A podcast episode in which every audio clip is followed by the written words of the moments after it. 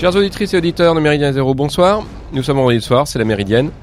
Euh, Jean-Louis Roumégas derrière le micro, euh, bien accompagné ce soir pour une émission de prospective, on peut le dire, euh, quelque chose qui va nous emmener dans les allez 3, 4, 5 années à venir. Euh, puisque autour de moi, à ma gauche, j'ai le camarade Maurice Gendre. Bonsoir à tous. À ma droite, j'ai le camarade Roubatchov. Bonsoir à tous. Et en face de moi, euh, j'ai Michel Drac. Bonsoir à tous. Et nous recevons Michel ce soir. Alors déjà, Michel n'était pas venu euh, depuis un bout de temps sur Méridien Zéro, et, euh, et nous, donc, nous sommes euh, ravis de l'accueillir de nouveau. Et je suis ravi de venir. Euh, parce que c'est vrai qu'on on, on- on te lit, Michel, énormément, mais euh, c'est vrai que de fait, nous, on, on t'entend moins. Euh, et nous te recevons pour un livre qui vient de sortir chez nos amis du Retour aux Sources, euh, qui est, on peut le dire, un livre de prospective hein, autour du, quinquennat euh, qui a maintenant bien commencé, euh, le quinquennat de d'Emmanuel Macron. Et donc, ouvrage qui s'appelle Voir Macron, huit scénarios pour un pour un pour un pour un pour un quinquennat. ne pas vieillir. Je vous le dis tout de suite, euh, amis auditeurs et auditrices, ne pas vieillir parce qu'en fait, tout de suite, on le ressent au niveau des yeux. hein. Bon, bref. Euh, alors, un livre de prospective et euh, bah, Maurice et Roubatchov euh, vont sont là hein, pour euh, pour te cuisiner, Michel. Euh, à la fois parce que finalement, tu dresses un un bilan, tu essaies d'établir un diagnostic de la situation dans laquelle nous nous sommes et euh, a l'idée pertinente d'essayer de proposer des scénarios qui recoupent par ailleurs une, une multitude de, de thématiques.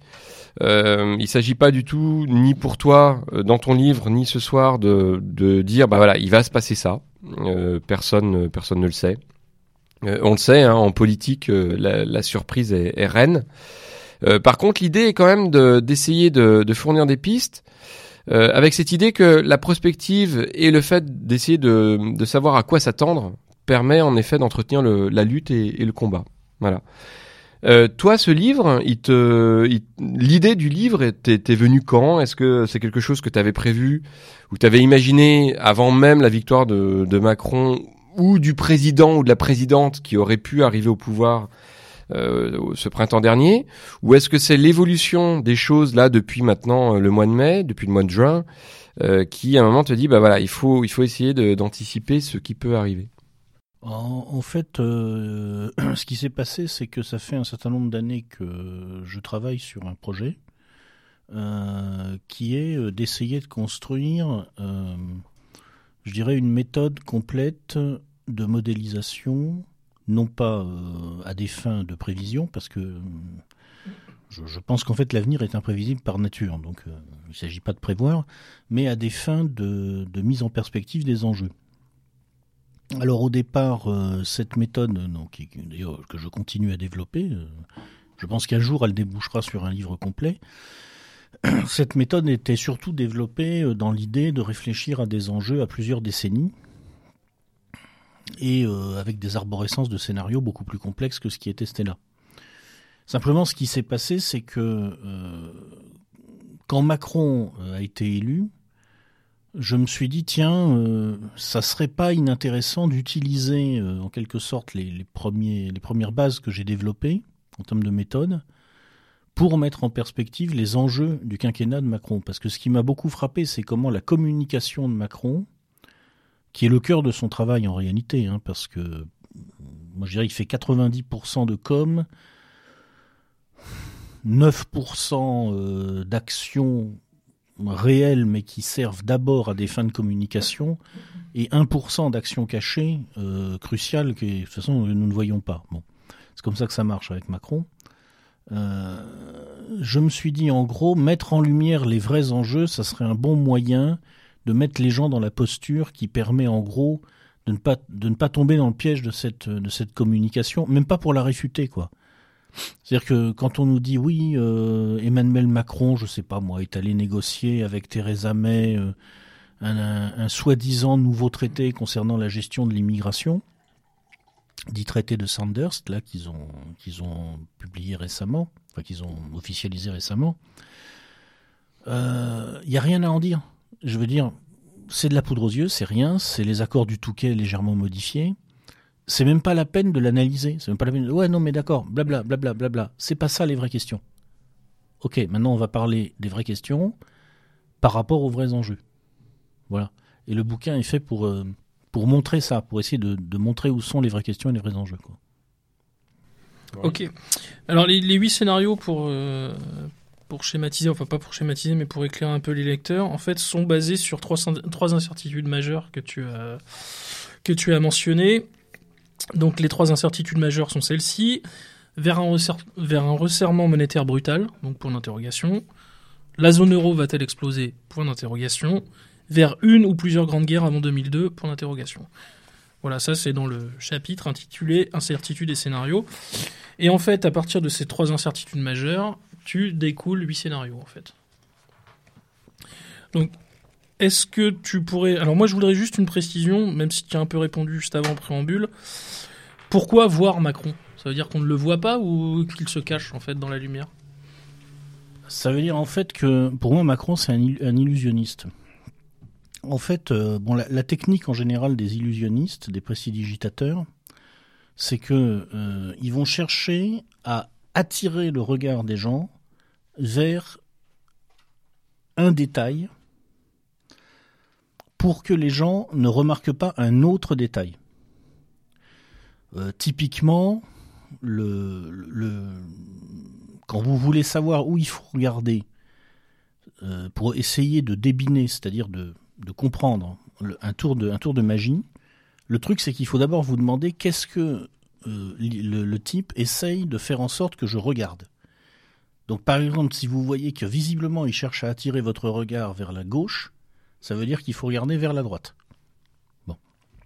Et pour voir ça, il faut prendre du recul, il faut essayer de le voir dans sa globalité, et à partir de là, décoder sa gestuelle. Et quand on comprend quel détail au sein de la globalité il cherche à mettre en avant, on peut commencer à, se dire où est la zone, où sont les détails que justement il ne veut pas qu'on voit.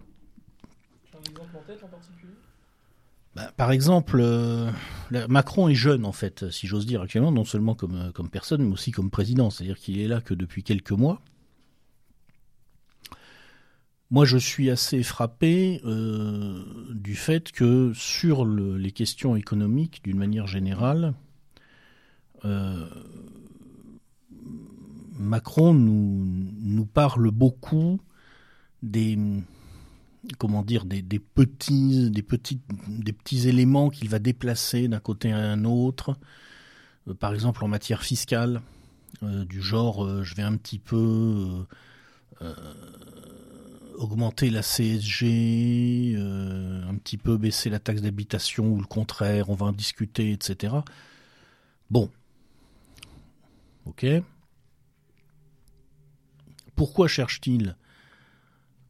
À euh, nous focaliser sur ce genre de détails, à mon avis, c'est pour qu'on ne regarde pas ce qui va se passer, par exemple, euh, au niveau des, choix qui seront faits dans les deux ans, trois ans qui viennent, sur euh, l'évolution de la zone euro, sur ce qui va se passer au niveau monétaire. Il y a très peu de communication là-dessus, en fait. C'est-à-dire que Macron attire notre regard vers des aspects de la politique économique qui ne touchent pas à la question des rapports entre la France et ses partenaires européens et entre l'Euroland et le reste de l'Europe. Ça, là-dessus, on a un grand blabla général, mais on n'a rien de concret, rien de précis.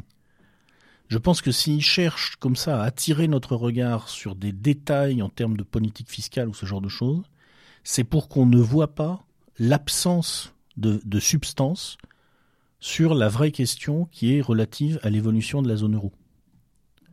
Voilà, c'est un exemple des techniques de communication de Macron pour moi. Moi je pense que si ce qui est spécial aujourd'hui, euh, c'est qu'il a compris que pour, calmer les gens, il suffisait de traiter l'écume des choses en fait. Il y a une espèce de aujourd'hui, je pense qu'on vit dans parmi une population qui est essentiellement lâche et qui a peur d'assumer sa liberté.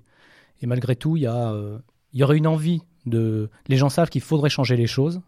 Ils n'ont absolument pas le courage de voter ou de choisir un régime qui changerait réellement les choses. Donc il y a un jeu de dupes entre Macron. Ils disent qu'ils pensent qu'il faudrait changer. Les gens pensent qu'il faudrait changer l'éducation nationale en profondeur. Donc Macron leur dit je vais la changer en superficie Et comme ça, vous pourrez croire que je la change en profondeur et pour, les gens cherchent à sauver la face en fait. On est dans une démocratie, les gens devraient exercer leur liberté, ils n'osent pas, mais ils ont trouvé quelqu'un en face qui fait semblant de faire les choses importantes et qui leur donne euh, une presque une excuse, une excuse à leur lâcheté. Quoi. Macron, c'est une excuse à la lâcheté. C'est la meilleure définition que j'ai trouvée pour ce gars-là. Quoi. Donc il traite l'écume des choses.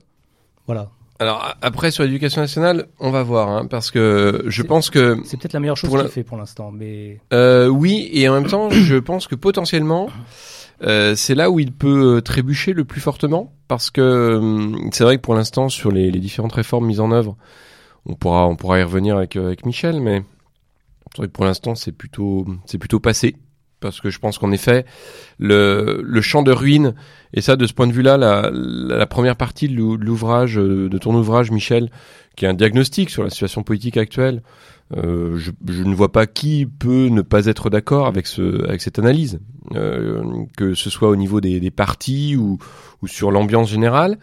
Euh, et ça explique quand même très largement le fait qu'un certain nombre de, de, réformes qui laissaient perplexes les, les observateurs habituels qu'on peut trouver euh, sur euh, les chaînes d'infos continues ou autres, bah, finalement elles sont passées. Elles sont passées, je dirais pas comme des lettres à la poste, mais pas loin. Sur l'éducation nationale, j'ai un autre point de vue parce que parce que je suis dedans, que c'est un milieu que je connais peut-être un petit peu mieux. Et pour le coup, euh, je suis pas certain que le printemps soit soit serein. on verra. Les premiers mouvements de grève on l'a là, on est on, est en février, hein, on rentre dedans. Euh, les premiers mouvements de grève ont lieu. Euh, les élèves sont pas encore euh, dans le, on va dire dans le dans le bain. Quand les les gamins, les lycéens vont s'y mettre, à ce moment-là, on, va voir comment ça tourne. Euh, et je pense que ça risque peut-être d'être plus difficile à manœuvrer que ce que ça n'a été sur le plan du, du monde du travail avec avec la loi du travail, avec la loi travail, etc. On va voir. Toi, je, on verra. Ça là-dessus, c'est une incertitude. Il a quand même pas mal manœuvré hein, sur la, loi travail. Là où Valls s'est cassé les dents, lui, il est passé euh, hmm. nickel. Il, il, vous dit, les gens voudraient entendre, je vais traiter l'immigration, et lui, il traite l'immigration clandestine, c'est-à-dire il va traiter une, une petite partie d'une petite partie de l'immigration, sachant qu'il va y avoir quand même le flot qui va continuer. Et puis même quand on regarde dans le détail sur ce point-là, l'immigration clandestine, on est, enfin, de la coupe aux lèvres, il y a il y a loin. Oui, tout à fait. Mais en ce sens-là, Michel a raison de dire qu'on est dans l'illusionnisme. Oui, le prestidigitateur. Hein, tout à fait. C'est ce qu'on appelle les mensonges plausibles. Voilà. Il ment de manière plausible. Voilà. Les gens peuvent faire semblant de croire et donc se donner une bonne raison de ne pas vraiment se révolter et de ne pas vraiment aller vers la politique qu'ils voudraient. C'est pour ça. Dans ce sens, pour moi, c'est un illusionniste. Oui, et puis le sketch, d'ailleurs, euh, bon, sur la question migratoire est toujours le même. Hein. On a euh, une politique affichée faussement répressive, euh, faussement dur. Euh, et à côté, par contre, on a, comme d'habitude, alors l'accord des assos, des partis de gauche, de la droite humaniste, comme elle s'autoproclame, qui hurle en disant que, qui vocifère en disant que voilà, en gros c'est le retour des années 30 et que la France ne remplit plus sa mission de, de terre d'asile et de patrie des droits de l'homme. Et qui de fait servent bien la soupe. Et évidemment, ça, sert parfaitement. Bon, évidemment, l'exemple le plus caricatural, c'est moi, c'est Yann Moi. Euh, avec son, son, son, documentaire sur Calais, euh, sa lettre, euh, sa philippique dérisoire là, dans l'IB adressée directement à Macron.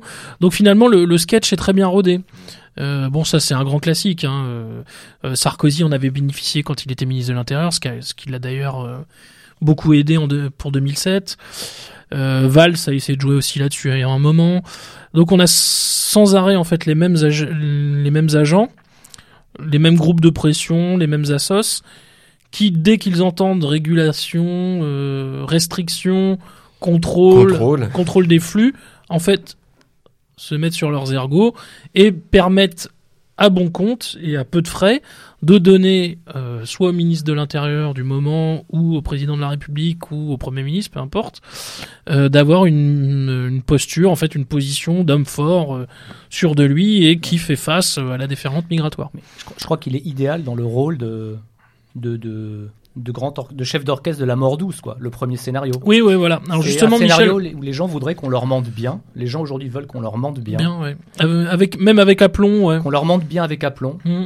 pour leur donner une excuse de ne rien faire. Et Macron est l'homme qui, qui ment aux gens comme il voudrait qu'on leur mente. C'est comme une femme qui veut qu'on lui mente bien. Le Mm. peuple français aujourd'hui est un peuple femelle qui veut qu'on lui mente bien. Et euh, si tu lui mens bien, euh, il dit ok, ça passe. Mais d'ailleurs, rappelle-toi, c'était déjà quelque chose. Alors, sous des, su- enfin, sur sur le plan communicationnel, de façon différente, mais c'était des choses qu'on vivait déjà sous Sarkozy, avec la fameuse phrase qu'on entendait de plein de ses électeurs, d'un nombre, d'un grand nombre de ses électeurs.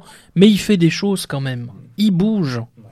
Voilà, donc c'est le, le bougisme euh, Ouais. cher Ma, à ma mère l'a beaucoup dit.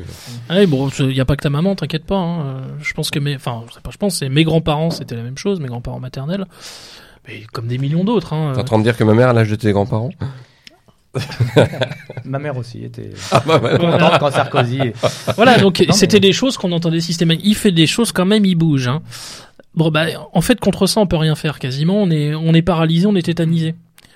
Euh, et j'ai l'impression que sans les erreurs euh, de Sarkozy, euh, Macron réussit très bien ça. Et là, on entre justement dans ton scénario, dans ton premier scénario, Michel, qui est celui de la mort douce. Donc, si tu veux euh, expliciter et, et entrer un peu dans les détails sur ce, sur ce scénario que tu as appelé la mort douce, Peut-être pour la construction des scénarios, on, on rappelle les paramètres peut-être que, Oui, que Michel utilise. vas-y, vas-y, ouais. Effectivement, il a fait des, il a fait, il a fait euh, huit scénarios sur base de resserrement monétaire brutal, euh, oui non, explosion de la zone euro, oui non, vers une ou plusieurs grandes guerres avant 2022, Mais bon, alors, les, et- trois, euh, les trois incertitudes majeures dont on parlait voilà. tout à l'heure.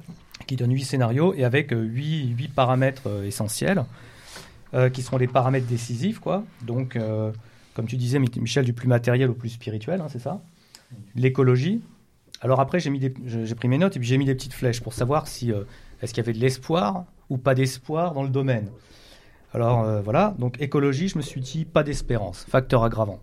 Il n'y a rien à attendre de l'écologie. Tu me dis si j'ai raison, si. Euh, disons que euh, là, là, en fait, pour moi, bon, à l'horizon 2022, normalement, l'écologie, il va pas se passer grand-chose théoriquement, parce que c'est un domaine où les choses bougent très lentement. Euh, mais effectivement, à plus long terme, si on continue comme ça, on va finir par payer nos conneries, hein, c'est évident.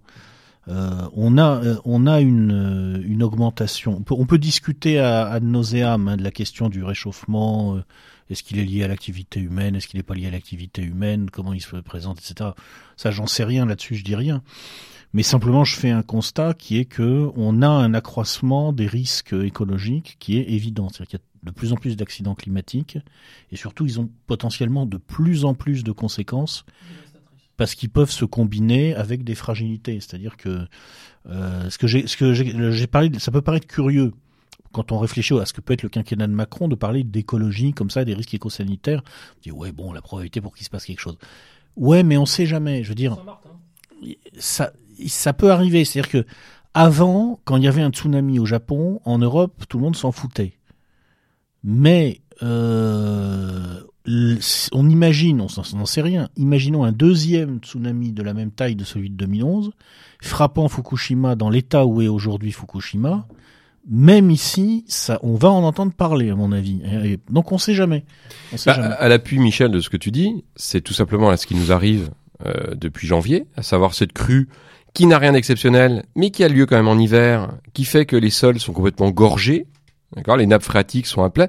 J'entendais le, le directeur de, du bassin, en fait, le, le, le directeur de, de l'agence, euh, qui s'occupe de, de tous ces lacs et retenues d'eau qui ont été créés en amont de Paris pour essayer d'éviter la, la crue centenale. D'accord?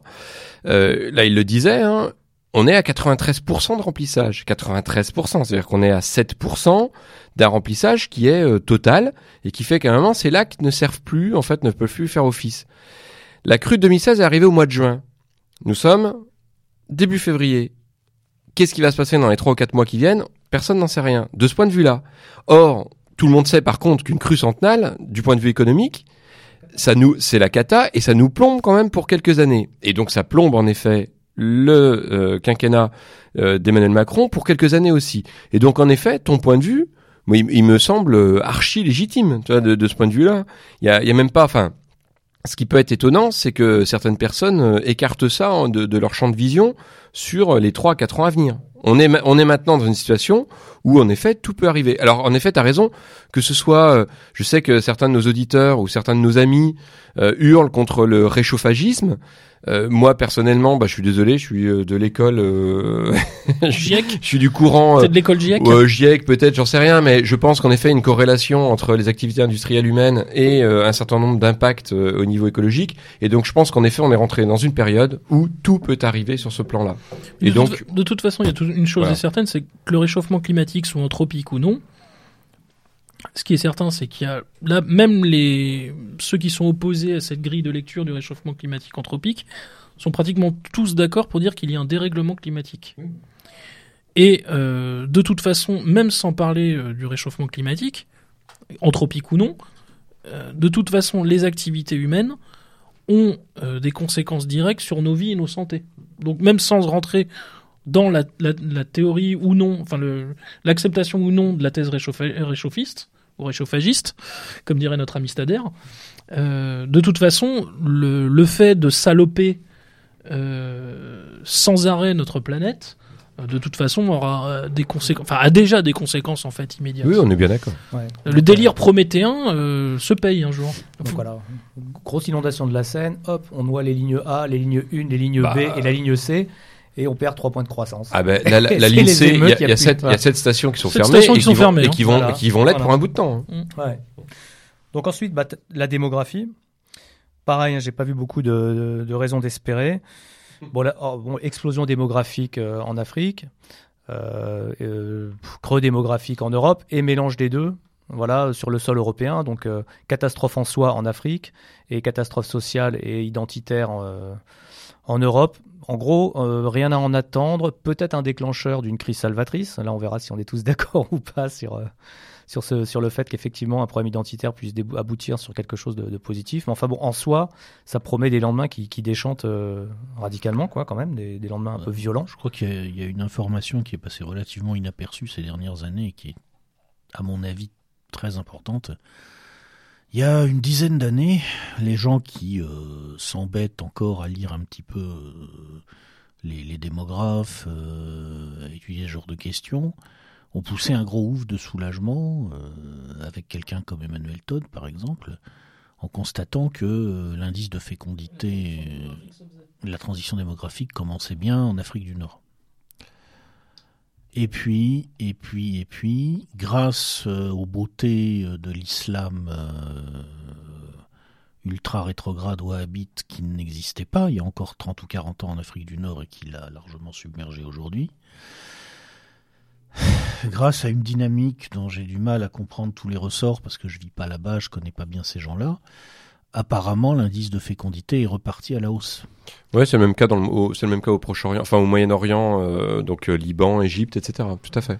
Ouais. Donc ça, c'est une, c'est une catastrophe parce que autant on aurait pu imaginer que l'Europe euh, utilise sa, sa, périphérie sud comme, tampon, comme tampon stabilisable et stabilisateur avec une démographie qui se calme, autant là c'était d'ailleurs l'espoir de Laurent Ozon, par exemple. C'était l'espoir de quelqu'un comme Laurent Ozon, mais euh, là, je. Moi, Qui voulait d'ailleurs établir des ponts, des passerelles euh, avec les nationalistes du Maghreb. Oui, bah c'était c'était le calcul. C'était son projet. Ouais. Bah, la, remigration telle que je l'ai comprise au départ chez Ozon, c'est ça que ça voulait dire. Mm. Ça consistait pas à beugler comme des tarés. Euh, enfin bon, non, non, je vais rien dire parce que si je me lâche, ça va, ça va, pas être bon. C'est vrai que les partis nationaux auraient pu discuter avec les partis basses ou des choses comme ça euh, il y a 30 ans encore, avant le, délire néoconservateur.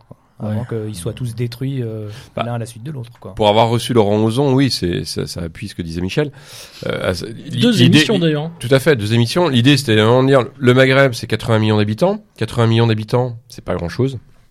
Ces 80 millions peuvent être facilement submergés, en effet, par l'Afrique euh, subsaharienne. par l'Afrique subsaharienne, qui d'ores et déjà, de toute façon, est à, à, un milliard, et que donc ces gens ont en effet un, intérêt objectif à travailler avec nous plutôt qu'à euh, zioter euh, et à lorgner du côté de, de l'Afrique subsaharienne. Ça c'est clair. Euh, après, euh, je pense qu'on a des, des conditions. pratiquement, je suis d'accord avec toi, Michel. c'est vrai que c'est un désastre. Enfin, ça, ça oblitère un certain nombre de choses qu'on pouvait, euh, sur lesquelles on pouvait éventuellement s'appuyer de façon positive pour l'avenir. Après, moi, du point de vue intellectuel, alors je sais, c'est un, plan purement théorique. J'y vois un aspect positif qui est un moment la fin de ces grands modèles, euh, de ces de ces modélisations euh, universalistes. Parce qu'il faut revenir à, à un fait tout simple, hein, c'est que la transition démographique, le modèle de la transition démographique, premièrement, n'est qu'un modèle, et deuxièmement, il a été construit par les démographes dans les années 60-70 à partir du modèle européen, euh, tel qu'il s'est C'était développé. Sauvy, non, je crois. Tu dis C'était Sauvy. Ouais, entre autres, oui, Ouais, c'était Alfred Sauvy, Sauvy. Euh, et d'ailleurs, un modèle européen partiel, puisque par exemple la France ne rentre pas dans ce modèle-là. hein. Le, le modèle de la transition française euh, n'est pas euh, comparable au, au modèle britannique. Il est bien plus précoce, il est bien plus régulier que ce qui que, que ce qui a été le cas en Angleterre ou même en Allemagne. Mais bon, ils en ont construit un modèle euh, qui se voulait universel, euh, tout le monde l'attendait, euh, tout le monde l'attendait en Asie. Ah bah voyez, regardez, en Asie ça marche. Oui, enfin en, Asie ça marche parce que l'État chinois a 3000 ans de légitimité derrière lui et qu'à un moment il a pu euh, rattraper à marche forcée euh, le, le modèle européen, mais sans rentrer d'ailleurs dans le modèle européen, c'est il a construit son modèle à lui. Et eh ben ça marche pas, ça ne marche pas euh, ni en Afrique ni en effet euh, dans le monde arabe. Et euh, bah, c'est peut-être que le modèle de la transition démographique euh, n'en est pas un. C'est qu'à un moment la modélisation, euh, comme à un moment les droits de l'homme, comme plein de choses, on peut essayer en effet de les envisager. Ils ne sont pas exportables. Voilà, sur un plan purement universaliste, sauf qu'ils ont une origine qui est purement européenne. Et, et à un moment, ça bute contre la réalité. Quoi. Donc, euh, c'est vrai, je suis d'accord avec toi. Sur le plan pratique, bah, c'est pas très positif, c'est pas très optimiste. Il n'y a pas de raison que ça nous rende optimiste. Par contre, sur le plan intellectuel, je dois avouer que je suis pas mécontent. Ouais, enfin. On s'inquiète un peu quand même. Quoi. Ça dire que bon, inquiétant, euh, Bien sûr, je suis d'accord. On Le va plan mourir intellectuel ne avec vient une pas compenser. satisfaction intellectuelle quand on dit ah ouais finalement Euh, C'est important de mourir heureux. on va mourir, euh, on n'a pas tout à fait tort. Bon, bah, c'est bon, quand on aura 400 millions de subsahariens qui vont submerger la France euh, en deux mois, on dira, bon, ok, D'accord. c'est un peu embêtant, mais Mais en même temps, chez, Méri- chez Méridien Zéro, on le savait. Il y a des mecs qui tapent à la porte là, je sais pas ce que c'est. Ok. Alors le, le Bah, là, on est dans le bunker. hein, Ouais, donc, ouais. euh, Donc la technologie, euh, alors la technologie c'est mitigé parce que bon, tu, tu présentes ça comme quelque chose qui qui va apporter le chômage, hein, Uber, etc., etc. Un facteur de chômage, tu dis quoi, c'est 1% de croissance, ça crée euh, quand il y a 5% de croissance, c'est ça, je je sais plus là, en gros. Oh, bah, c'est-à-dire que bon, le, dans le, euh, dans un des scénarios, je m'a- je m'amuse hein, dans mes dans mes scénarios.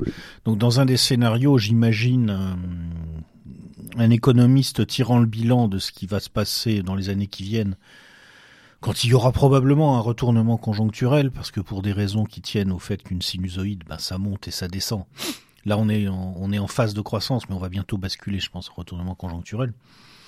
Et en gros, le, le gars en question dit, bah maintenant on vit dans un système où quand le PIB fait plus 1%, comme la croissance est tirée en grande partie euh, par euh, les nouvelles technologies, eh ben le chômage euh, au- augmente de de plus 1%, ou au mieux c'est stabilisé, ou, au pire on va réussir pour pour 1% de croissance à avoir 0,1% d'emploi en plus, au mieux je sais plus exactement comment je présente la chose, mais enfin c'est l'idée générale.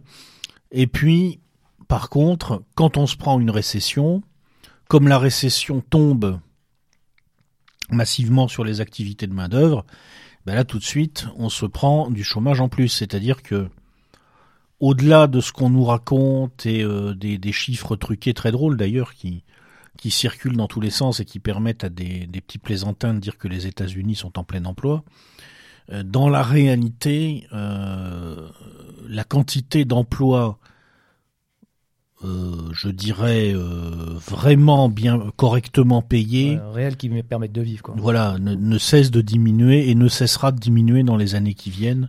C'est évident. Quoi. Et du coup, bah moi je suis pas mal tes vidéos et dernièrement tu disais quand même que le le, le salut viendra peut-être d'un saut technologique ou de quelque chose comme ça. Et dans ton bouquin, t'en parles pas beaucoup. Tu- Parce que c'est pour, tu- c'est pour après, je pense. ouais, tu, tu donnes peu de place à la technologie. C'est ça, Bah, qui- c'est, ce qui m'avait un peu étonné de te Ah ouais, mais à 5 ans, si tu veux. À 5 ans, ça on parle de Macron là. Ouais, Si, on parlait à 15, 20 ou 30 ans, là c'est sûr que le, le paramètre technologique devient décisif. Mais à 5 ans, qu'est-ce que ça peut faire euh, Ouais, À part supprimer des emplois dans un premier Ouais. temps, euh, pas grand-chose. C'est qu'au niveau politique. D'ailleurs, je crois que le ratio, c'est pour un emploi créé, trois sont détruits. À peu près, ouais. Sur les nouvelles technologies, Ouais, c'est à c'est peu ça. près en général, c'est ce qui se passe. Sait pas Ouais. encore digérer le. Puis moi personnellement, c'est vrai que c'est là, c'est là où je, je me retrouverai en désaccord avec toi, Michel, c'est que enfin, le saut technologique, personnellement, euh, je ne, je ne le vois pas. Je n'y crois, je n'y crois pas. Là, on est dans l'ordre des croyances parce qu'à un moment, le, en effet, comme tu le dis, c'est un horizon qui est, qui est infiniment plus lointain. Euh, je pense qu'en effet, pour l'instant, on s'en est toujours sorti par le haut. Euh, là, je, sur le 21e siècle et sur les euh, 20, 20 ans à venir, je ne vois pas de sortie par le haut. Alors, c'est pas l'objet de l'émission, hein, on est sur le quinquennat de- d'Emmanuel Macron. Bah, disons, que Euh, je pense que ça vaudra le coup qu'on qu'on en reparle une autre fois. disons que la baisse du QI n'aidera pas à faire le saut technologique. non, c'est sûr. Le ramollissement du cerveau euh, des jeunes générations va être compliqué. Donc, euh, je, je l'ai mis ni, ni positif ni négatif, mais à l'échelle de- du macronisme, je l'ai quand même mis une petite flèche en bas. C'est quand même, il n'y a pas beaucoup d'espoir de ce côté-là. Ouais, c'est vrai. L'économie, alors l'économie, c'est le plus gros pavé. Euh, c'est- c'est c'est ton, c'est ton dada, je crois.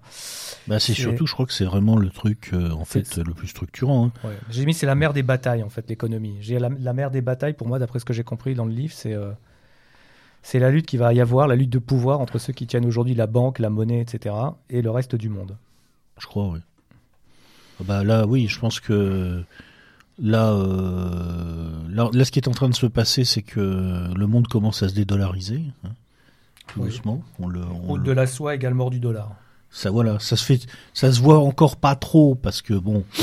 Il y avait euh, déjà un La pre- route de la soie elle commence à se voir. hein. Il y avait déjà un premier coin qui avait été enfoncé avec le. Ouais, je crois que ça remonte à 2-3 ans. euh, le fameux contrat gazier russo-chinois de 400 milliards de dollars, qui je crois était passé en yuan et en roubles, si je ne me trompe pas. Ouais, bah, L'intégralité de l'opération n'était pas passée en dollars. Écoute, c'est facile. Les Chinois peuvent payer leur gaz russe en yuan. Mhm.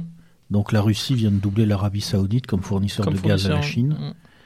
Et les Saoudiens ont tenté de sauver leur peau en, en, accueillant le Donald Trump, euh, qui lui-même a des a son propre agenda et en essayant de, de- de s'adosser à lui, euh, tout en tout en probablement euh, par ailleurs dis- essayant de discuter avec les Russes pour euh, voilà. Mais c'est ce sont ces grands mouvements-là qui sont en cours. oui. C'est ça va- c'est là c'est là que peuvent se produire les basculements euh, qui changent tout, je pense. Y compris les frictions d'ailleurs. Ouais. Et si on regarde les scénarios, si tu regardes les trois premiers scénarios, c'est le pouvoir euh, oligarchique, euh, la banque, la monnaie, tient, arrive à tenir à peu près au prix éventuellement d'une dictature, entre la mort lente et la dictature, le pouvoir arrive à tenir la monnaie, plus ou moins.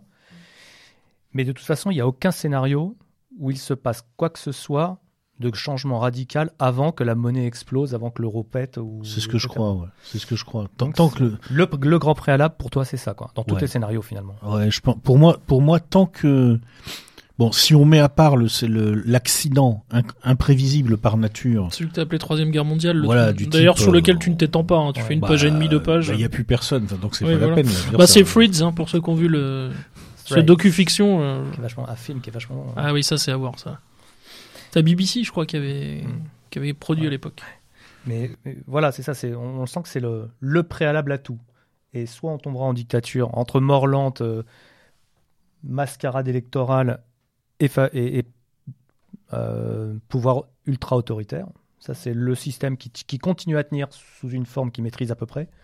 Soit il pète et derrière, les scénarios sont ouverts pour euh, soit un chaos avec des facteurs aggravants, soit euh, effectivement euh, peut-être une petite reprise en main démocratique derrière, ou, enfin, ou autre chose. Quoi. Mais c'est, c'est, c'est, Ouais, c'est ce que c'est. En fait, c'est. c'est ta clé de voûte. Ouais, je pense, je pense. On va donner quand même les titres des huit scénarios, euh, des huit scénarios, pardon. Ouais. Et après, on rentrera dans le détail. Donc, scénario 1, la mort douce. Scénario 2, Euro 2.0. Scénario 3, la grande spoliation. Scénario 4, le printemps italien. Le seul scénario optimiste de la liste. Mhm. Euh, scénario 5, mourir pour Riga. Scénario 6, le dérapage incontrôlé. Scénario 7, la découverte de l'Europe. Et scénario 8, la troisième guerre mondiale. Voilà. Après, il y avait encore des, des critères d'analyse, de, Oui. des critères de lecture, Mm. au-delà des scénarios, mais enfin avant quoi. Et après, tu avais la géopolitique, c'est la baisse des puissances étatiques moyennes, quoi, des sphères d'influence. On a l'impression que la France disparaît plus ou moins dedans en tant que puissance. Elle se rattache où elle peut, mais elle disparaît. C'est un peu un monde à la Bilal, je crois, avec des des grandes des, des- des réseaux, des grandes des grandes sociétés, des, des sphères d'influence, mais pas les pas tous les États forts qu'on connaît euh, Hmm, à ça l'heure actuelle. des moments, ça qui- fait presque penser. Alors bon, c'est sauf que c'est pas les grandes compagnies comme dans.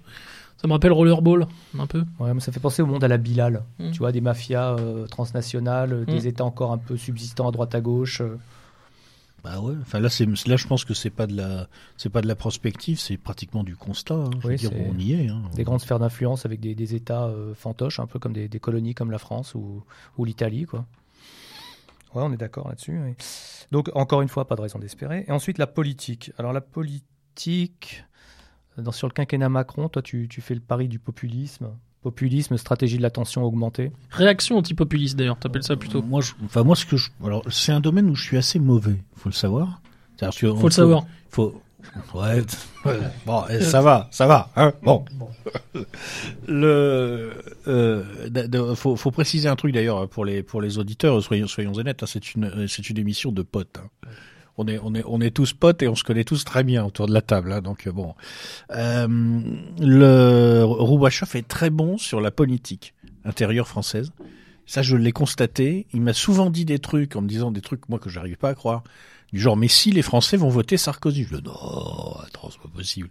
Il dit mais si, mais si. Les Français vont voter Macron. Je dis, Oh, c'est- mais si, mais si. Et à chaque fois, en fait, il, il, il est bien meilleur que moi là-dessus, donc je laisse parler. Ouais, mais, mais la différence, c'est que je fréquente encore les machines à café au bureau pour écouter ce qui se dit et je mange encore à la cantine. Donc, Ah, effectivement, et c'est le meilleur moyen, c'est un, bon Bah, baromètre. moi aussi, euh, mais c'est dans un petit milieu très fermé qui vote toujours la même, face, la même chose. Ah ouais, oui. bah moi Ouais. c'est peut-être un milieu un peu macroniste, euh, tu vois, de cadre d'entreprise, machin. Donc effectivement, là, c'est euh, et les gens ne sont pas du tout euh, atterrés hein, de- du quinquennat Macron. Pour l'instant, ils, trouvent qu'il présente bien, euh, qu'il a un certain rayonnement à l'étranger. euh, ils sont assez fiers. C'est un, espèce de De Gaulle en plus jeune. hein, je, je plaisante pas. hein, c'est à peine. Ah mais de ce point de vue-là, je pense qu'en effet, euh, Michel l'a dit en, début d'émission, c'est vrai qu'il a, compris un certain nombre de choses. Euh, des choses qui d'ailleurs n'ont rien de magique, c'est des choses qui ont été affirmées en effet par euh, Napoléon, qui ont été affirmées euh, par De Gaulle, qui je pense, euh, chacun à leur mesure avait saisi un moment un certain nombre de choses dont ont besoin le, dont a besoin le, le peuple français, dans ce qui reste. Hein. Donc on va mettre de côté euh, tous ceux qui d'une façon ou d'une autre euh, sont un petit peu euh, des branches rapportées. Hein. Bon, voilà. Mais sur le peuple français euh, profond, on a en effet cette, euh, cette inclinaison pour euh, le, oui, une représentation à l'étranger, pour euh, une certaine gloire. Hein. Napoléon le disait, euh, les, les Français ont besoin de gloire. Donc euh, Macron a compris ça, il joue cette corde-là, ça marche. Et ça marche d'autant plus qu'en effet, il parle à un public qui est déjà vieillissant, qui a besoin de ça, euh, qui s'y reconnaît. Oui, puis je pense qu'il a compris quelque chose de toute façon de très simple et il a eu l'intelligence de le comprendre très vite et, et de tenter d'appliquer ce qu'il avait compris, c'est-à-dire ne surtout pas faire ce que ses deux prédécesseurs ont fait. C'est-à-dire pas de Fouquet's euh, idiote de Bolloré dans les 48 heures qui suivent ton élection. Euh, et puis bon, bah alors pour euh, Hollande, la liste là aussi est interminable. Donc euh, éviter en gros de faire tout ce que Hollande a fait dans ce qui relève en fait euh, bon de la dignité de la fonction. on Tout va à dire. fait, Et voilà. Comment habiter la fonction Et la grandeur, les Français aiment bien la grandeur. Voilà la grandeur. Alors évidemment, c'est un c'est un simulacre de grandeur. Ouais, C'est un simulacre de grandeur, mais il est assez bon dans ce simulacre. ouais, Euh, donc il sauve les apparences et il les sauve bien. ouais. Et il a compris que surtout, d'ailleurs même apparemment Sarkozy l'aurait déclaré, il a fait ce type-là a toutes mes qualités sans mes défauts. C'est vrai qu'Hollande, les Français sont nostalgiques d'Austerlitz. Et Hollande, il avait fait la bataille de Leonarda quand même. C'était, quand même assez Par balèze. BFM TV Par interposé. BFM TV, quoi. Enfin, c'était, ouais. Donc, alors, stratégie de l'attention, ok. Tiens, attends, euh, tu, tu permets, je vais quand même raconter l'anecdote parce qu'elle est tellement drôle. Ouais, il faut que je raconte aux auditeurs parce que tout le monde a le droit de s'amuser. Figurez-vous qu'en 2013, j'ai dû subir une opération. Parce que j'ai eu un petit, pépin de santé, donc j'ai dû aller à l'hôpital et subir une opération.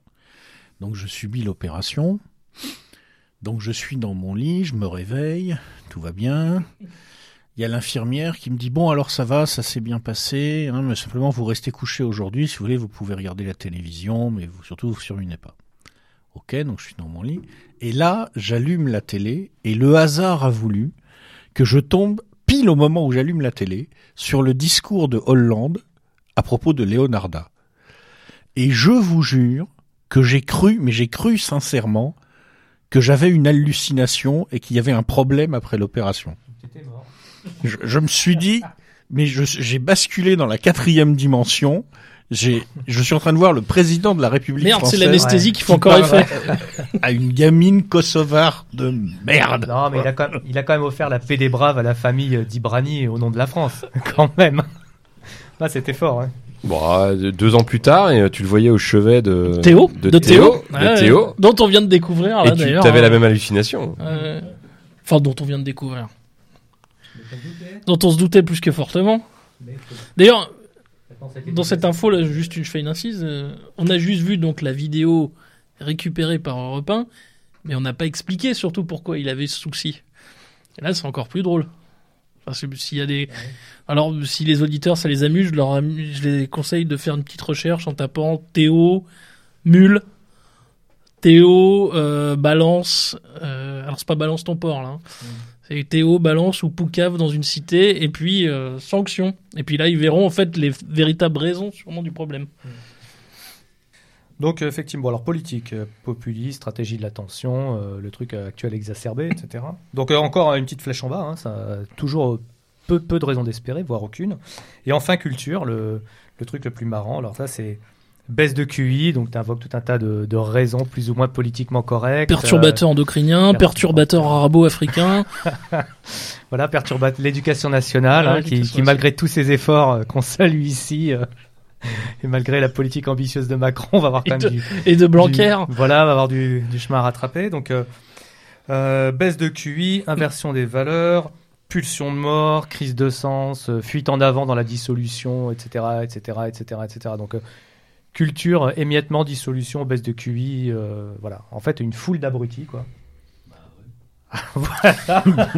Et je me demande en fait s'il a combiné. Pourquoi, pourquoi tu vois autre chose, toi? Enfin, je sais pas. Ouais, euh, je vois pas grand chose d'autre. Si- un, je un me- fleuve d'abrutis. Je me demande finalement si la combinaison de, de ce que tu viens de décrire là, euh, bah finalement on n'a pas eu un avant-goût si c'était pas le si c'était pas le prolégomène, le prolégomène Saint-Martin. Sans l'élément monétaire, parce que là il n'y a pas eu besoin de l'élément monétaire.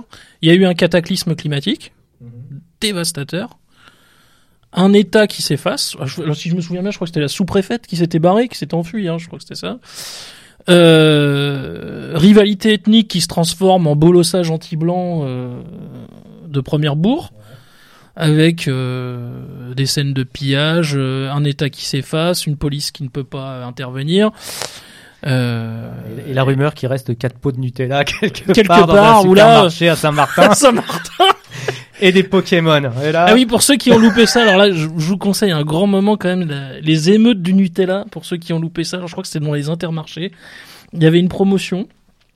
Et donc, on voit alors des moukers voilés, des mamas africaines et des cassos gaulois, donc qui se précipitent pour récupérer des pots de Nutella. Je n'exagère pas, hein, pour ceux qui ont loupé cet épisode euh, Alors, je pense qu'il n'y extraordinaire. a pas grand monde qui a loupé parce qu'en fait la répression des fraudes a, a ouvert une enquête sur Ah. euh, sur l'origine de cette promotion, savoir si sans rire, hein, pour savoir si c'était des soldes ou si c'était une promotion abusive. Parce que alors dans quel cas Eh oui, si si si des soldes de Nutella. Alors qu'est-ce que ça peut être des soldes de Nutella? C'est si jamais Intermarché avait déjà vendu son stock et que ils en avaient Ah, racheté. la collection, la collection de printemps peut-être qui Voilà. arrive. Ils en avaient racheté ensuite et que donc euh, ces Nutella leur restant un petit peu sur les bretelles, en gros, ils étaient en effet autorisés à le vendre avec 70% de réduction. Ou alors, si c'était une promotion déguisée, alors là, c'était intolérable. Parce que si c'était si c'était des À la soldes, suite, encore mieux, en fait. ah bah oui, bien sûr. Si c'était des soldes, il y a pas de souci. Ah ouais.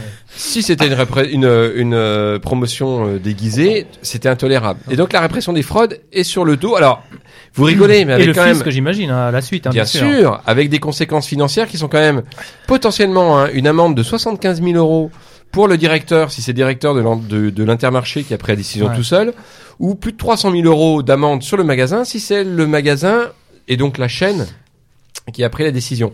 Donc euh, on rigole pas, on ne rigole Mais pas. ça fait un peu, ouais, ça c'est, euh, c'est comme si tu avais organisé un truc genre on achève bien les chevaux quoi. Genre euh, tu, tu jettes les gens sur des palettes de Nutella et tu regardes les survivants quoi. Ah non, C'est ça, c'est un, un néo-darwinisme. Ouais, Mais c'est en ça. plus c'est même pas une émeute de la faim, c'était pas de la viande, c'est non, pas c'est des du patates, Nutella, quoi, c'est de la pas une pâte à émeute de la tartiner. faim. On Bah, n'a jamais peut-être- vu ça pour des promos sur que la pour viande. hein. certains c'est de la faim. C'est de la pâte à tartiner Ah. bourrée d'huile de palme. Ouais, Voilà, ouais. c'est- Je, je, vous savez que il y a pas longtemps, je lisais, euh, je crois que c'est dans le bouquin de Thompson ou dans un autre, je sais plus lequel, un verbatim. Dans les revenants dans, un- dans un des bouquins sur les, les Daesh et les, les, les Daeshiens, des, des verbatims de discussions par Facebook entre des candidats euh, à l'État islamique et des recruteurs. Et je plaisante pas, il y, en- il y avait un des verbatims qui était extraordinaire où le mec disait en gros Oh, je suis prêt à aller faire le djihad, mais je voudrais d'abord savoir s'il y a du Nutella en Syrie. C'est pas une blague, hein, je veux dire. Oh bah il- non, il aurait pu être au procès euh, Jawad. euh, Jawad Ben Daoud, ouais. Donc en urgence, dans le cargo, t'enlèves une palette de, de, AK-47 et tu mets une palette de Nutella, quoi. Voilà, c'est en gros c'est ça, quoi. Eh, mais c'est fou. Donc, euh, et donc, alors du coup, il y a combien de, de critères? 1, 2, 3, 4, 5, 6, 7 C'est ça. hein, et en fait, c'est la cata partout, quoi. En fait, c'est la cata partout. Donc en fait, euh, mais en fait, je voudrais quand même pas que les gens pensent que je, je force le trait. euh, je veux dire, les, les, gens, les gens vont croire que je, je dépeins quelque chose de sombre, de noir, que je suis hyper pessimiste. En fait, même pas. Je veux dire, euh, je suis juste. Je veux dire, euh, c'est un livre drôle. Hein, faut quand même le Ah, préciser. Il y a des passages Ah, hilarants, je reconnais, il y a des passages hilarants. ouais. C'est c'est un livre drôle. Je me marre. Simplement, je constate. On la fera ré- deux, on la lira deux trois passages quoi. tout à l'heure pour euh, pour rire un peu d'ailleurs. C'est, c'est, ouais, faut, faut lire, faut lire dans la, la mort douce, la campagne électorale. Je pense que c'est. Ouais, et puis moi, je les- me marrais en l'écrivant, franchement. Ah euh, bah, c'est les- ouais. ah bah, je crois que je les ai notés, donc je pense qu'on parle des mêmes. euh, les pages 113 à 116, c'est ça Ah bah tu sais, le numéro. euh, ah, Attends, j'ai retrouvé ça. Par Ouais, contre, en pendant, pendant que, que Maurice fait sa recherche, euh, à l'émission sur euh, à l'émission Ouais, de, dans la de mort début, douce, les pages 113 à 116, ouais, c'est ça. à l'émission de début d'année, On les lira tout à l'heure. euh, faisant le tour un petit peu de l'année 2017, euh, le, le camarade euh, Nodin, Arnaud Nodin, nous disait euh, finalement pour moi euh, l'année 2017 c'est la victoire du populisme parce que finalement Emmanuel Macron incarne euh, d'une certaine façon ce populisme. Qu'est-ce que tu en penses, Michel? Est-ce que pour toi, euh, est-ce que c'est une, analyse qui est propre Ça, ça- euh, ça dépend ce qu'on appelle populisme, parce que en Oui, fait, par ailleurs. euh, populisme, ça peut vouloir dire plein de trucs. Si par populisme on entend l'alliance entre une fraction en fait dépolitisée de la population et un homme providentiel qui, on va dire, sert des intérêts qui ne sont pas ceux dont il se revendique et qui surfe sur euh, sur cette alliance avec euh, avec cette fraction dépolitisée de la population. Alors je pense qu'avec euh, avec Macron, on est en plein dedans quoi. Oui, je pense que je pense que lui il analysait comme ça. Par contre, si par populisme on entend ce qu'était le populisme américain intéressant de la fin du 19e siècle, euh, le populisme qui faisait, qui faisait rêver euh, Christopher Lash, bah c'est le contraire. Parce qu'en fait, le, voilà, le populisme, ça n'a pas le même sens. Quoi. Ce qui est drôle, effectivement, c'est que les gens qui, en fait, incarnent ce que dans, mon bouquin j'ai appelé la réaction antipopuliste, parce que effectivement, je pense qu'il y, a- il y, existe ça, il y a une sorte de réaction antipopuliste pilotée en partie par les oligarchies et qui vient en partie de fractions de la population qui, pour des raisons diverses, ne partage pas et souvent ne comprend pas les réflexes populistes qui viennent d'une autre partie de la population. Ben, cette, ré- cette réaction antipopuliste prend elle-même la forme d'une certaine façon d'un populisme. Mais c'est le populisme de la classe moyenne supérieure, des retraités aisés et de cette masse de gens qui sont un peu dans le bonisme. Ils sont pour le bien et contre le mal, quoi. Puis ça va pas plus loin. Ce qu'il appelait populisme, ouais, c'est en fait c'est le rejet des partis traditionnels. Et Macron a incarné le rejet des partis traditionnels. c'est a plus le dégagisme en fait. C'est que le dégagisme que le populisme. en fait. Voilà, Ouais, le dégagisme. disait. on va dire ça. Et tu- ce que j'avais noté, c'est ce que tu disais, c'est euh, en deux mots, c'est il faut mourir pour renaître et pas de providence. C'est-à-dire qu'en fait, tu fais un constat de, bah, tu, tu- tu te dis que de toute façon, il va falloir qu'on y passe, que d'une manière ou d'une autre, soit on, on verra dans les scénarios après si tu si tu les décris, mais soit on va nous serrer un peu, on l'oligarchie financière va réussir à nous serrer le kiki, éventuellement. Et à ce moment-là, on acceptera de mourir doucement, on acceptera de la mascarade politique, ou on sera dans un truc super autoritaire, elle gardera le pouvoir, et ce sera fini euh, notre liberté, notre dignité. Soit derrière, euh, elle perd le pouvoir, elle perd la main sur la monnaie, etc. Ça pète, et à ce moment-là, il peut se passer des choses. Mais de toute façon, on a l'impression que t'attends, c'est un peu, c'est un peu apocalyptique en fait.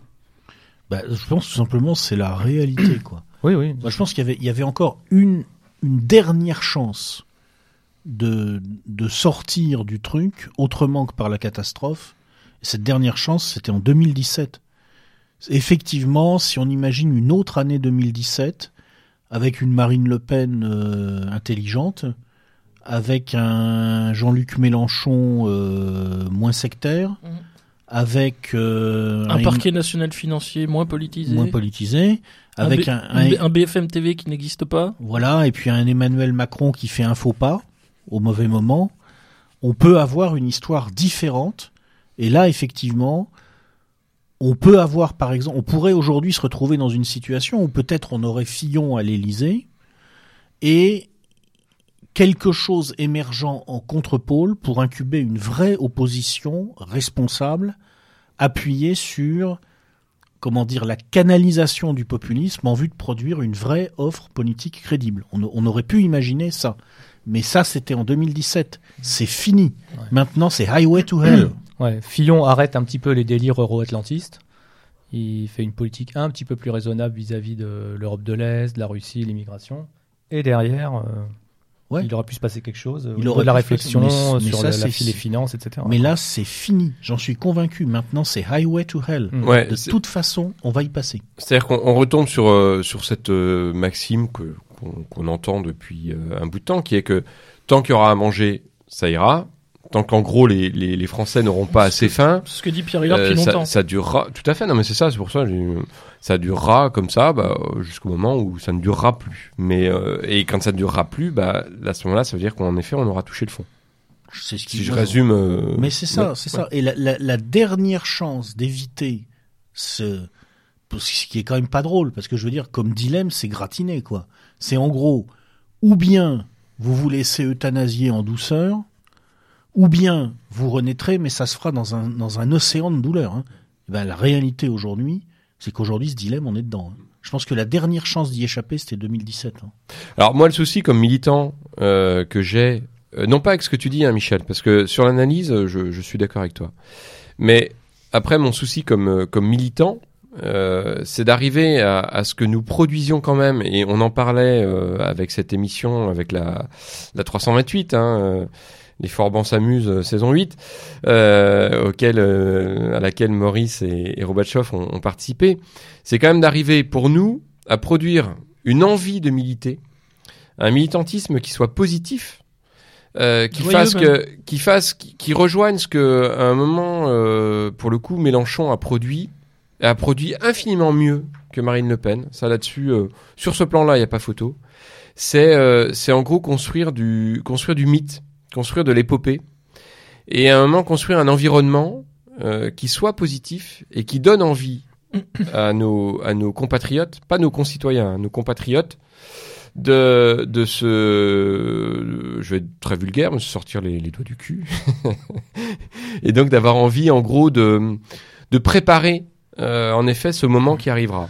Ouais, je je suis d'accord avec toi. Ouais, vas-y, continue. Ouais. Et donc là, moi, mon, ma, ma problématique, elle est là-dessus. Tu vois, elle est pas sur ton analyse que je rejoins, euh, où je pense qu'en effet, euh, on est dans le, on est dans l'eau tiède, on est dans cette grenouille qui, euh, qui, qui en effet est en train de se, est, dans la torpeur, dans cette torpeur qui petit à petit finit, fait qu'elle finira euh, euh, au fond de la gamelle euh, complètement ébouillantée.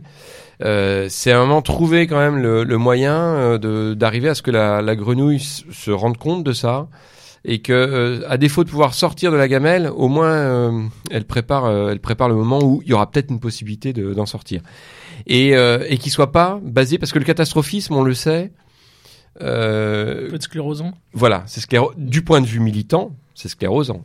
Euh, dire, ça, ça fait ça fait euh, 80 ans que les partis léninistes attendent cette catastrophe du capitalisme qui leur permettra de reprendre le pouvoir comme en 17.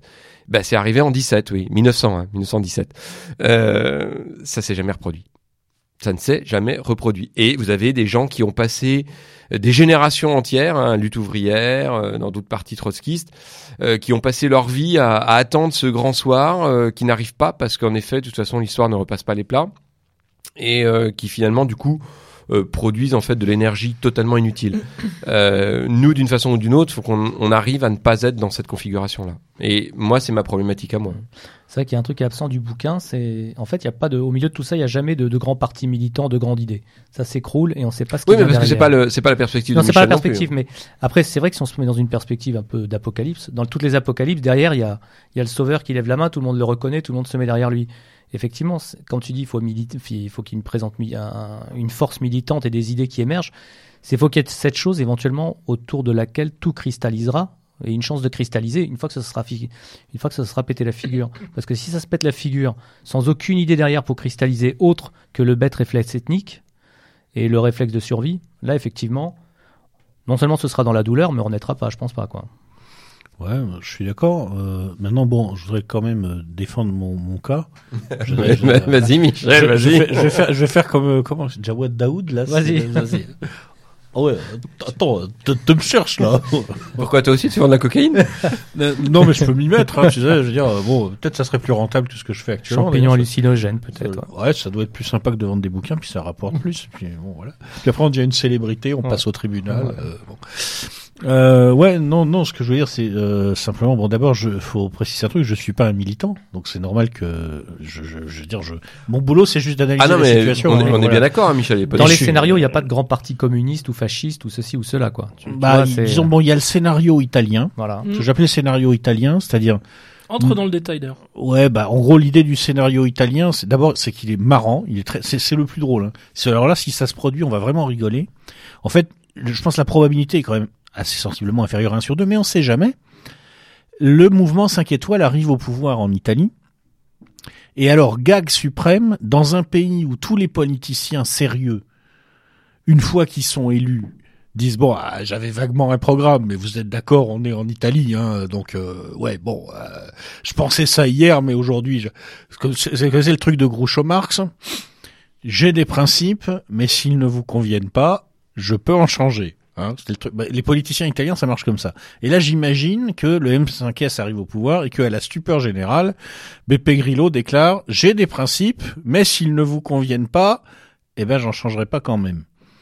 Et là, effectivement, ça devient hyper marrant parce que, en gros, je, je pense que la zone euro telle qu'elle est articulée aujourd'hui pète très rapidement, quoi. Je veux dire, je, veux bien que euh, on sait gérer des choses très compliquées à, à, à Francfort, mais là, Merkel et Beppe Grillo dans le même bateau, c'est impossible, quoi. Ça me paraît vraiment impossible. Et donc là, j'imagine dans ce scénario-là, parce que c'est très drôle, que bon, qu'est-ce qui se passe en Italie? J'imagine c'est un scénario que je fais volontairement très positif. Tout se passe pour le mieux. Euh, bon, les Italiens sont des gens pragmatiques. Ce sont des gens pragmatiques, ce sont pas des idéologues. Et donc on peut imaginer chez eux des coalitions pragmatiques qui se font. C'est-à-dire que bon, le M5S arrive au pouvoir et il s'entend avec la Ligue du Nord. Ce qui est euh, pas du tout euh, impossible. Ce qui est pas impossible. Ce qui est pas impossible, je veux dire, euh, c'est des gens pragmatiques. Et donc, euh, ça commence à créer un mouvement en Italie qui diffuse en France.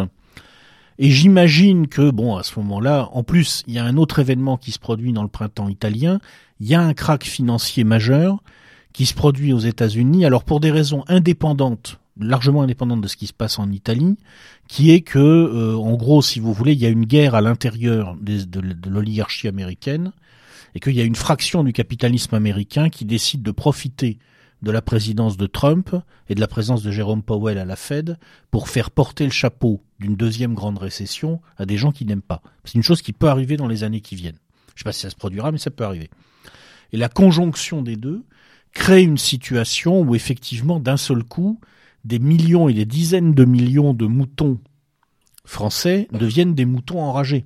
C'est-à-dire qu'il faut bien voir que tous les, tous les, on va, excusez-moi, on est, entre potes, alors on se lâche, on a bu un verre, on dit n'importe quoi. Hein. Bon, tous les, tous les vieux frileux qui sont là, euh, crispés sur euh, leurs petites économies parce qu'ils croient qu'ils ont quelque chose à perdre. Bah, de toute façon, ils n'ont plus rien à perdre parce que les, ça a été le bail-in généralisé. Il y a eu spoliation sur les comptes bancaires, etc. euh, toute la classe moyenne supérieure qui est depuis 20 ans en train de, festoyer dans les centres-villes en faisant semblant de croire que tout va bien parce qu'elle a pu s'acheter son, son deux pièces cuisine à, un prix délirant dans, dans Paris, se retrouve d'un seul coup avec des prix de l'immobilier qui s'écroulent, des revenus qui s'écroulent, mais des banques qui continuent à exiger les remboursements. Bon. Et donc dans ce contexte-là, d'un seul coup, effectivement, peut émerger quelque chose. Parce qu'on est dans un autre contexte, c'est un autre monde. Ce que j'ai voulu montrer par ce scénario, simplement, c'est un truc que je crois certaines personnes ne voient pas, c'est qu'il y a encore des raisons d'espérer, même si ça sera de toute façon douloureux. Hein. Je veux dire, ça passera par une cata, mais la cata, ça peut être très différent. Je veux dire, il y a des katas à 50 millions de morts et il y a des katas à 500 morts. Hein. C'est quand même pas la même chose. Bon. Et dans ce cas-là, on voit émerger d'un seul coup un truc qui, qui surgit. Alors j'ai imaginé euh, sur Internet. Par, euh, c'est viral, ça passe sur viral, et il y a un mouvement qui est un peu l'équivalent, un, un M5S à la française. Alors plus droitier parce qu'on est en France, on n'est pas en Italie, et la France est plus, comment dire, elle a une structure de qui, qui n'est pas la même, et euh, ça balaye l'ancienne classe politique d'un seul coup. D'un seul coup. Et je pense que dans un contexte comme ça, ça peut arriver, ouais. Alors après, de toute façon, euh, enfin, ce que ce que j'ajouterais juste, hein, enfin non non, deux, deux, deux commentaires en fait par rapport à ce que tu viens de dire, Michel. C'est, je pense que de toute façon, enfin, personne n'imagine, en tout cas, j'espère, parmi euh, tous ceux et toutes celles qui nous écoutent, euh, personne n'imagine qu'à un moment, de toute manière, étant donné le, le niveau de confort matériel atteint par par nos sociétés, aucun changement un peu radical ne soit pas euh, inconfortable. D'accord? Tout dépend en effet ce qu'on met derrière la catastrophe. Et tu as raison. Je veux il y a des, des, des, catastrophes à 500 et des catastrophes à 500 millions. De toute manière, euh, quelle que soit la, la, configuration, on a atteint un tel niveau de, de confort et de, de, coton que de toute manière, en effet, tout changement sera euh, vécu comme une catastrophe. Ça, c'est très clair. Donc, euh, bah après, tout dépend. En effet, c'est une histoire de niveau. Euh, euh, je pense que pour plein de gens, le fait de revenir, par exemple, au niveau de vie de nos grands-parents euh, serait vécu comme une catastrophe. Voilà. Et pourtant, on a des grands-parents qui ont vécu correctement à l'époque. Bon. sur le sur le, mouvement 5 étoiles, c'est vrai que bon, c'est c'est quand même un scénario, de mon point de vue, mais, mais tu, tu, le sais bien, en effet très improbable, et c'est en ce sens-là où c'est un scénario original c'est qu'à un moment BP Griot puisse dire j'ai des principes et je les garde. Parce que pour l'instant, tous les élus du mouvement 5 étoiles ont exactement fait le contraire de ce qu'ils avaient annoncé. L'exemple typique. par la maire de Rome. Ouais, voilà, c'est ça. C'est la maire de Rome qui, euh, globalement, alors que bon, elle avait été élue sur un discours très euh, en fait, et en particulier sur le plan migratoire. Euh, et sur l'anticorruption aussi. Tout à, et l'anticorruption fait exactement l'inverse de ce qu'elle avait dit. Et je crains que ce soit en fait tout le mouvement qui soit en capacité de produire ça. Se reporter d'ailleurs au, au, texte de notre ami aimant euh, dans le magazine des idées euh, du numéro de cet été. Arrête, on, on, dirait du PGL. Voilà, le magazine des idées, comme dirait PGL. Et il y a une constante dans à peu près tous les scénarios, c'est toujours c'est un espèce de groupe, je sais plus comment il s'appelle, euh, de financiers qui sont là à faire des agendas pour des cracks plus ou moins précipités. Ah, J'ai un mot qui vient en tête, mais je pense pas que c'est celui auquel tu penses. Et euh, en gros, c'est ça. À un moment donné, il va falloir purger le système d'une manière ou d'une autre. Bon, alors avant que Maurice se lâche, je précise que je suis responsable de ce que j'écris, pas de ce que les gens en disent. Hein bon. Bah non, Maurice, tu peux y aller. Hein, je veux dire, c'est. Bah, les oligarques, non, c'est ça Ah, ah oui. Bah, on les appelle comme ça, ouais. Oui, alors oligarques, c'est bon. Ils peuvent être de nationalités très différentes, mais. Euh. de double nationalité très différente. Zut. Euh, non, non, oui, mais il y a toujours ce, cette idée qu'il va falloir purger à un moment donné le système financier et que ça se fera de gré ou de force. En fait, qu'ils attendent le bon moment pour tout purger et pour, euh, pour tout dégommer. Et en fait, la, la, question, c'est de savoir est-ce qu'ils vont arriver à contenir la foule? Est-ce qu'elle va se laisser faire quoi? Ben, en fait, bon, le, ce que, ce que j'explique dans le, dans le diagnostic économique, sans entrer trop dans les détails, c'est que euh, bon, la situation qui a donné la crise de 2008 est toujours là, et en fait même elle s'est, elle s'est aggravée. Elle est pire. Elle est pire, voilà. Les produits dérivés déjà? Et donc, euh, il n'y a aucune raison pour que la crise de 2008 ne se reproduise pas. La seule raison pour laquelle, pour l'instant, ça ne se reproduit pas, c'est une politique monétaire euh, accommodante. voilà, très accommodante, avec des mesures non conventionnelles. Euh, On peut, on peut aller jusqu'à totalement délirante. Oui, bon. ouais, oui, oui, bah on ça- dit accommodante pour pas dire complètement voilà, délirante, ça n'a- ça n'a plus aucun Démente, sens. C'est-à-dire que un, un des trucs bizarres de l'époque actuelle, c'est qu'en fait, la raison pour laquelle la catastrophe qu'attendaient nos bons amis de lutte ouvrière, euh, ne- la raison pour laquelle cette catastrophe ne se produit pas, c'est qu'en fait, d'une certaine façon, si elle s'est produite, mais ça n'a pas du tout donné ce qu'ils attendaient. C'est-à-dire que le capitalisme, le vrai, celui qui existait avant, en fait, a vraiment implosé. C'est ça qui est, qui est très fort. Oui, oui, Et- celui, celui qu'analysait Trotsky euh, dans Voilà. les années 20. Capitalisme de papa. Ça a vraiment, ça a vraiment implosé à tous les, à tous égards. C'est-à-dire que la logique capitaliste qui, qui dit en gros que l'argent n'est pas gratuit et qu'il y a un truc qui s'appelle quand même un taux d'intérêt, on en est sorti.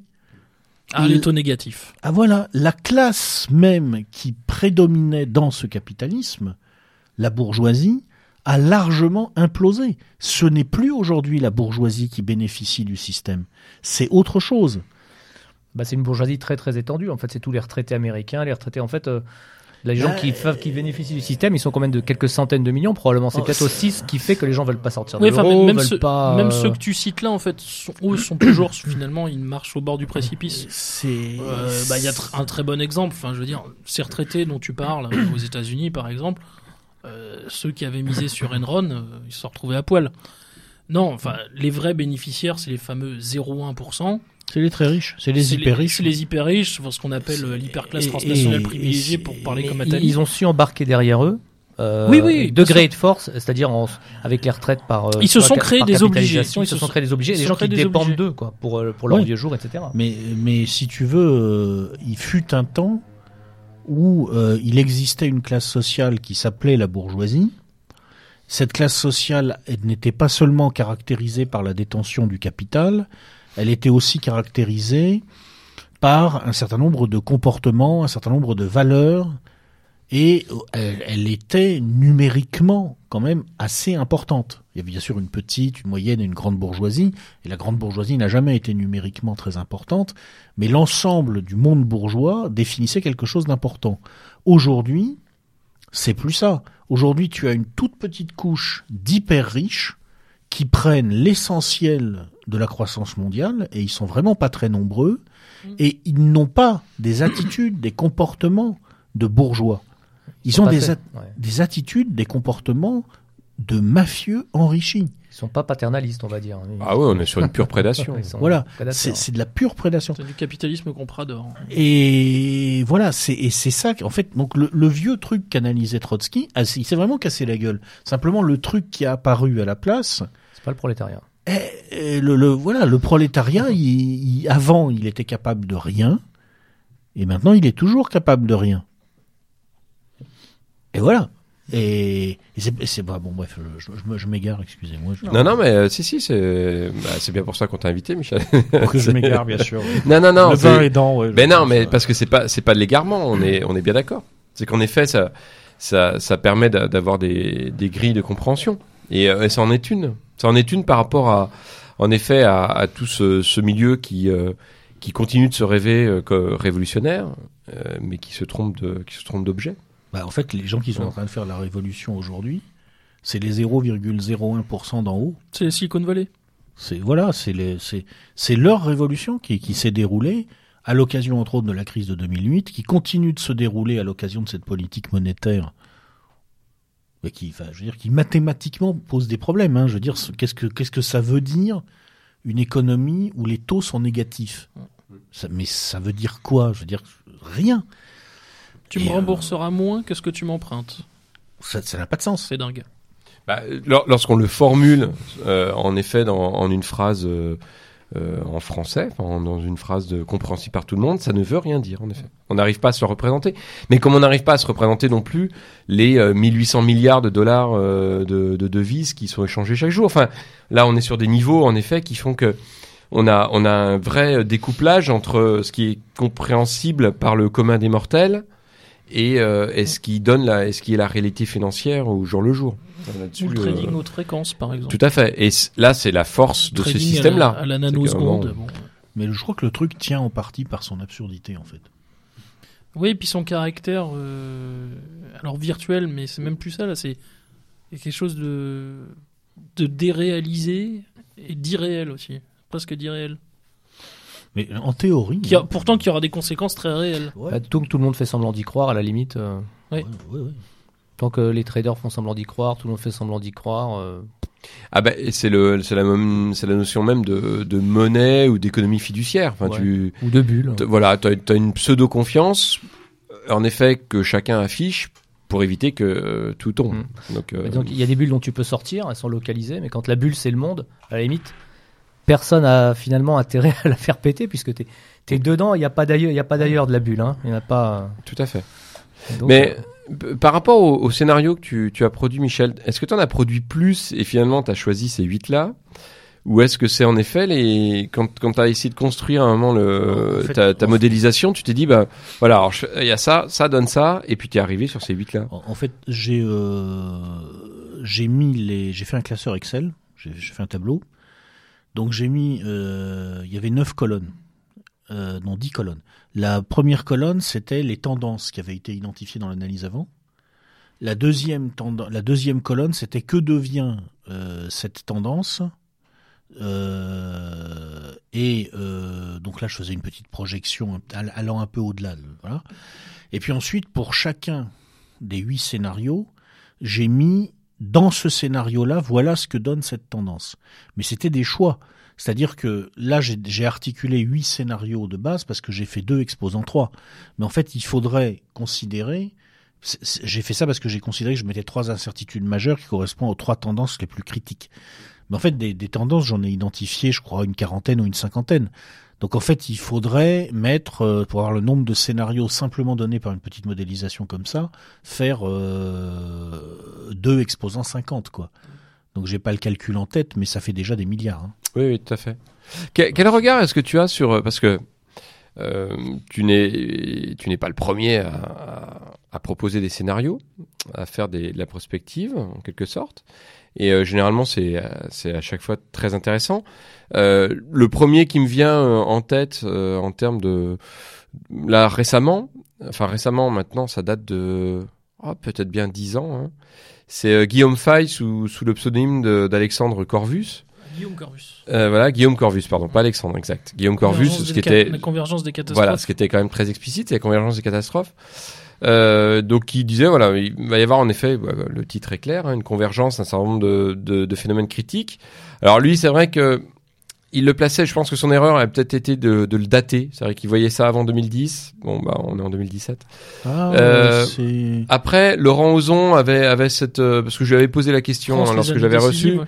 Voilà, Laurent Ozon euh, disait c'est une histoire de sensibilité. C'est-à-dire qu'à un moment, la question de la datation n'est pas importante. À partir du moment où ces personnes qui font des scénarios, c'est que de toute façon, ils ont une sensibilité plus aiguë que les autres, plus, aiguë que les autres militants ou que nos, autres compatriotes sur en effet l'évolution et que donc à un moment bah, cette euh, hypersensibilité fait que en effet ils peuvent se tromper dans les dates ils ne se trompent pas malgré tout dans l'analyse quel regard toi est-ce que tu as justement par exemple sur euh, euh, ce scénario de Guillaume Fay sur ces scénarios passés dont certains pourraient dire ah vous voyez bien euh, c'est pas arrivé Euh, toi qu'est-ce que t'en penses? Alors, d'abord, bon, le, en fait, le scénario 7 de, de voir Macron est inspiré en partie par la convergence des catastrophes. Euh, bon, c'est pas, c'est pas exactement ce que dit Fay dans la convergence des catastrophes, parce que le, la chouette de Minerve a un petit peu décollé depuis depuis cette époque-là, mais c'est inspiré un peu par ce qu'il avait fait. Alors effectivement, euh, on est en 2018 et c'est pas arrivé. Cela dit, les grandes tendances qu'il avait détectées sont toujours là, quoi. Sont toujours là.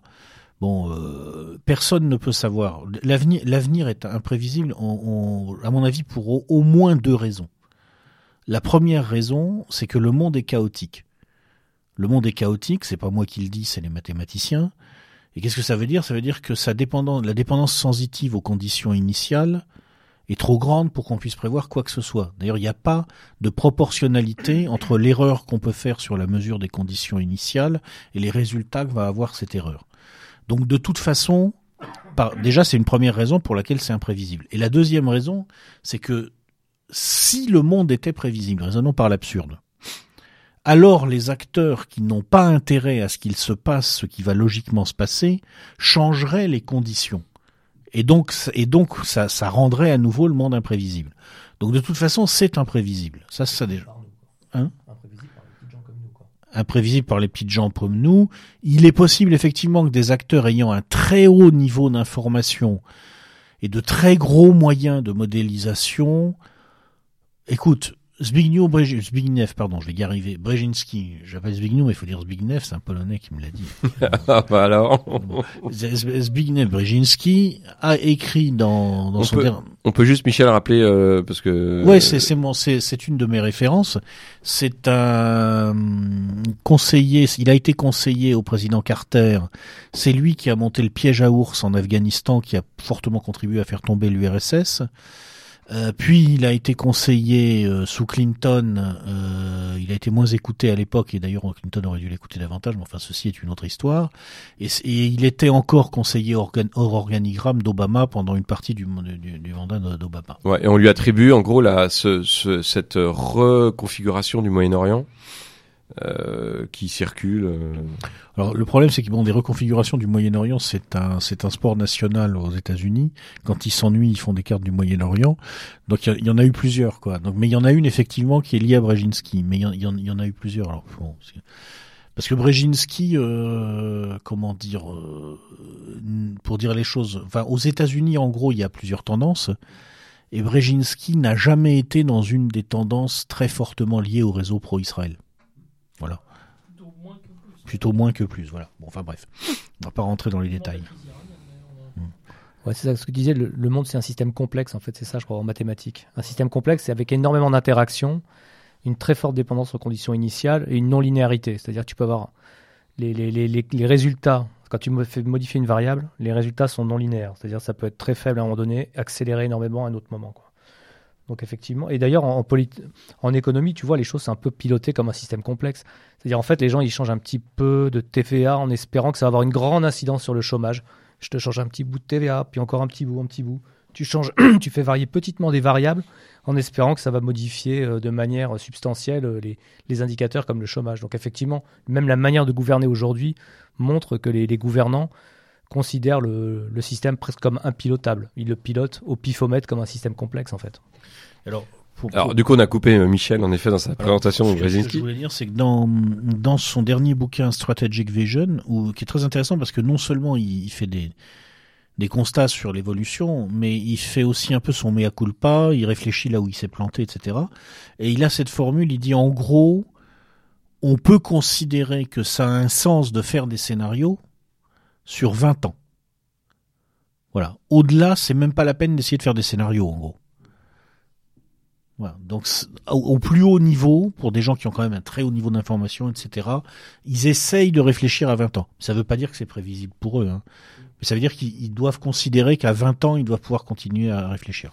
Mais parce que c'est devenu euh, excessivement... Enfin, euh, je pense que si, si euh, certains auditeurs ou auditrices ont envie de s'amuser, euh, il suffit de regarder un moment, ne serait-ce que par exemple les, les cycles, les cycles du, du produit. C'est-à-dire qu'à un moment, Regardez le, la période d'invention ou la date d'invention d'un produit, quel qu'il soit, et ensuite son innovation, c'est-à-dire son application dans la vie concrète.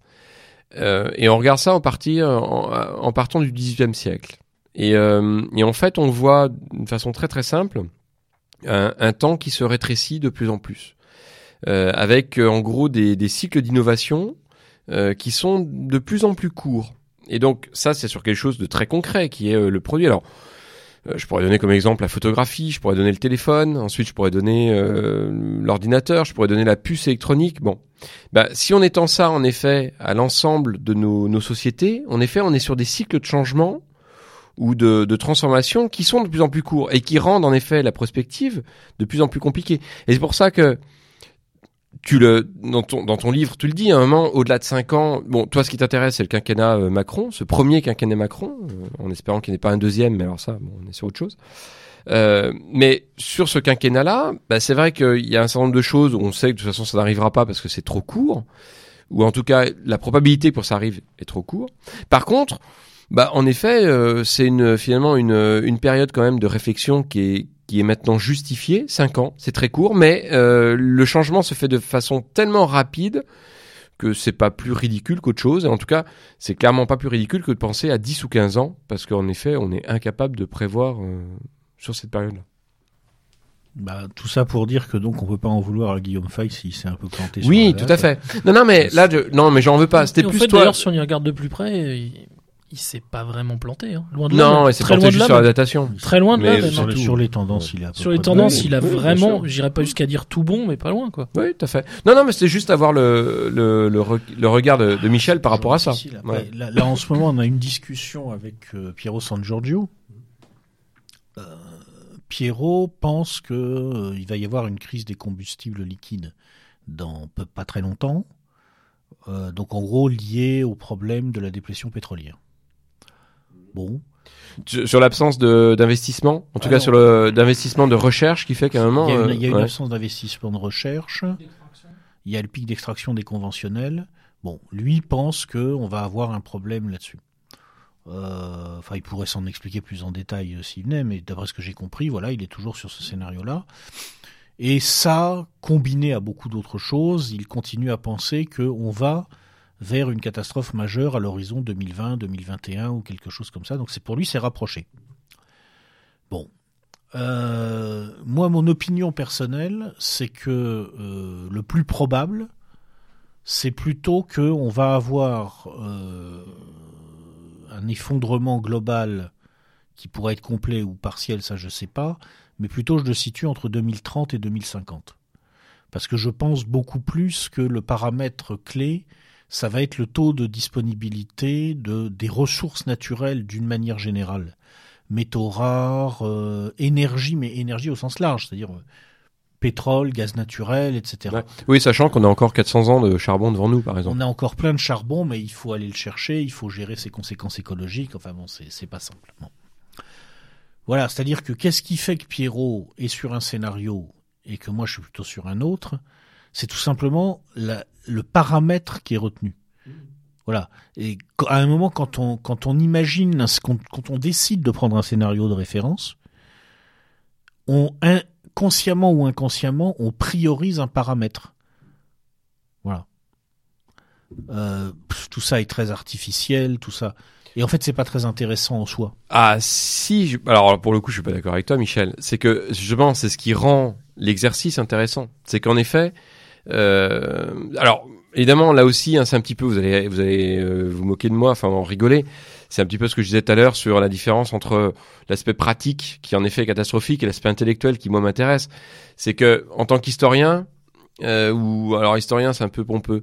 En tant que euh, prati- praticien de l'histoire, on va dire, euh, ça me renvoie au fait qu'à un moment, sur un événement passé, euh, les grilles d'analyse rendent un même événement euh, d'une lecture tout à fait différente. D'accord? Tout dépend de cette grille de lecture. Bon.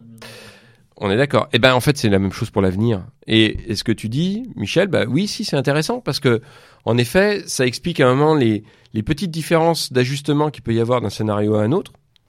Et moi, c'est ce qui me rend ton livre intéressant, c'est ces huit scénarios.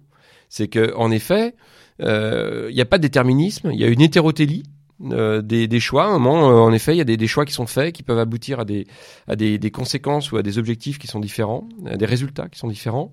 Euh, et donc, à un moment, bah, n'importe lequel de ces huit scénarios, en soi, combiné peut-être avec d'autres choses. Enfin, d'ailleurs, des scénarios peuvent se combiner, euh, mais euh, en soi, oui, ils sont intéressants. Et ça renvoie à ce que tu disais sur le fait de faire un tableau Excel et puis d'arriver à, à un nombre de probabilités qui est, qui est absolument incroyable. Ouais. Bon, mais après, là, on sort du de la capacité de. Non, ce que, ce que, ce que je disais, c'est pas très intéressant. Je veux, dire, c'est, c'est- je veux pas dire par là que l'exercice est pas intéressant. Je veux dire que ce qui est pas très intéressant, c'est la conclusion, en fait. C'est-à-dire que c'est, c'est pas intéressant de savoir que bon, bah, Pierrot pense que on va, on va tous mourir en 2021 et que moi, je pense qu'on va tous mourir en 2035. Sauf lui si t'achètes son bouquin. Ouais.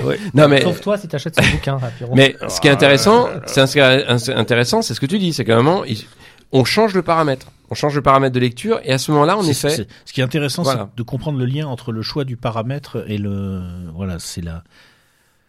En fait, c'est pour comme ça, on va mourir, mais on sera, on, on, on, on- on aura, on aura progressé sur le plan de la connaissance pure, c'est bien. on mourra pas idiot. Voilà. Ah, c'est déjà ça. C'est toujours ça Tout le monde peut pas en dire autant, hein, franchement. Ah, ça très clairement, très clairement. Euh, je voudrais faire un retour en arrière, Michel. Est-ce que tu peux nous, bon, sans, sans en donner tous les détails évidemment, mais euh, repréciser un peu le détail euh, du printemps italien? Parce que tu es rentré de, donc il y a une entente Ligue du Nord, euh, mouvement 5 étoiles. Et qu'est-ce qui se passe ensuite? Alors, euh... Puisque c'est quand même le plus plaisant des. des Ouais, on sent le tropisme italien, hein, franchement. Ah bah on est sur MZ. Hein, donc. Ouais, non, mais j'ai- en plus, en plus j'aime bien les Italiens dans l'ensemble. Je trouve que en, en- en Europe, euh, en Europe, c'est euh, c'est quand même eux qui sont les plus proches de nous. euh, et comme on est les meilleurs, ça veut dire qu'ils sont quand même pas mal, quoi. Tout à fait. Ah, Mais- ça veut et- puis après tout, au moment de la Renaissance, on, on aurait pu euh, ne former qu'un seul pays, hein, si euh, s'il y avait eu un peu plus d'intelligence euh, au niveau de la monarchie. Ouais, mais même à l'époque de Napoléon, ça. Aussi, aussi, tout à fait. D'ailleurs, même avant César, euh, bah, lui, il a réussi par contre. en fait. Alors, euh, C'était Maurras, je crois qu'il parlait de la romanisation de la Gaule, non? Oui, c'est ça. Notre chère romanisation de la Gaule. bah, qu'est-ce qui se passe dans le printemps italien? Donc, on, on- on- on part sur un scénario auquel on peut croire ou pas, et qui est donc que euh, le M5S décide de rester fidèle à son programme. Alors, il est allé aux élections sur un programme, euh, au moment où j'ai écrit le livre, en tout cas, c'était le programme vers lequel il s'orientait. Euh, et qui était en gros, euh, si je résume, on fait tout péter, quoi, ou à peu près. Hein. Euh, donc euh, le M5S, euh, donc euh, au moment où j'ai écrit le livre, les élections devaient avoir lieu en mai. Finalement, elles auront lieu en mars.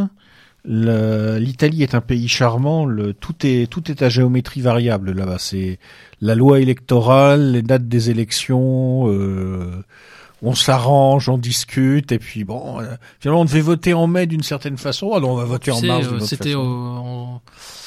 Au, euh, au municipal, donc normalement qui devait avoir lieu en 2007, parce que les précédentes avaient lieu en 2001, donc c'est tous les six ans. Mm. On a estimé qu'il y avait trop d'élections cette année-là, puisqu'il y avait une présidentielle et des législatives, et on a repoussé d'un an les municipales. Et apparemment, il est question de faire la même chose pour les prochaines municipales. Il est question déjà de les repousser d'un an, donc on sait faire ça aussi ici. Ah oui, mais j'ai pas dit, j'ai pas dit que la France n'était pas aussi un pays charmant. Hein, je veux dire, c'est, c'est, mais ce qui, non, mais ce qui est drôle, c'est le contraste avec l'Allemagne, parce que les, les Allemands, ils ont, ils ont une constitution, ils ont des règles. Ah, le patriotisme Et constitutionnel. il faut faire fonctionner le truc. Alors ils se sont mis dans une situation avec la multiplication des, des fractions au Bundestag où ça peut plus marcher. Mais c'est pas grave. Papa Schulz et la grosse Merkel se sont mis d'accord pour que ça marche conformément au manuel. Ils sont quand même un petit peu psychorigides, ces braves gens, il faut bien le dire. hein. J'ai rien contre eux, hein. mais vu, vu de France, c'était quand même un sketch assez extraordinaire. Alors bon, pour en revenir au scénario, donc, euh, donc il y a des élections qui se passent en mai dans ce scénario-là, bon, elles auront lieu en mars. Donc, euh, en juin, euh, l'Italie annonce son retrait de l'OTAN et demande le retrait des armes nucléaires américaines présentes sur son sol. Rome adresse publiquement un mémorandum à Bruxelles. L'Union européenne doit dénoncer le traité Europe-Canada et suspendre sine die le processus devant conduire au traité transatlantique. Elle lèvera toutes les sanctions contre la Russie et soutiendra la constitution d'un véritable État palestinien souverain. En échange, Fume, c'est du belge. Hein? Non, mais c'est, mais au moment où j'ai écrit le livre, c'était, je sais pas où ils en sont aujourd'hui, parce que j'ai pas suivi depuis honnêtement, mais au moment où j'ai écrit le livre, c'était tout simplement ce que le M5S envisageait comme programme. En échange, l'Italie acceptera de participer à une refonte en profondeur de la zone euro. Sinon, un référendum sur la sortie de l'euro sera organisé en septembre 2018. Bon. Euh, dans le courant du mois de juin 2018, l'Eurogroupe, c'est-à-dire le Conseil des ministres des Finances euh, européen, qui est euh, en pratique présidé par le Conseil par le ministre des Finances allemand, qui dit aux autres ce qu'ils vont dire en gros. Euh, L'Eurogroupe se réunit en l'absence du ministre italien excusé par ses pairs. Les pays d'Europe du Nord témoignent d'un curieux soulagement. Ça, je pense que c'est ce qui se produirait dans Tout un à fait. Alors, les Finlandais, figure. je crois que tu cites d'ailleurs les Finlandais. Je sais plus si c'est dans ce scénario-là ou dans un autre. Et c'est très exactement, quand, on- quand on regarde euh, les positions du parti des vrais Finlandais, ils sont exactement sur cette ligne-là. C'est-à-dire que, entre guillemets, c'est pas d'ailleurs de l'égoïsme, hein, euh, on présente ça souvent comme de l'égoïsme national, mais c'est faux.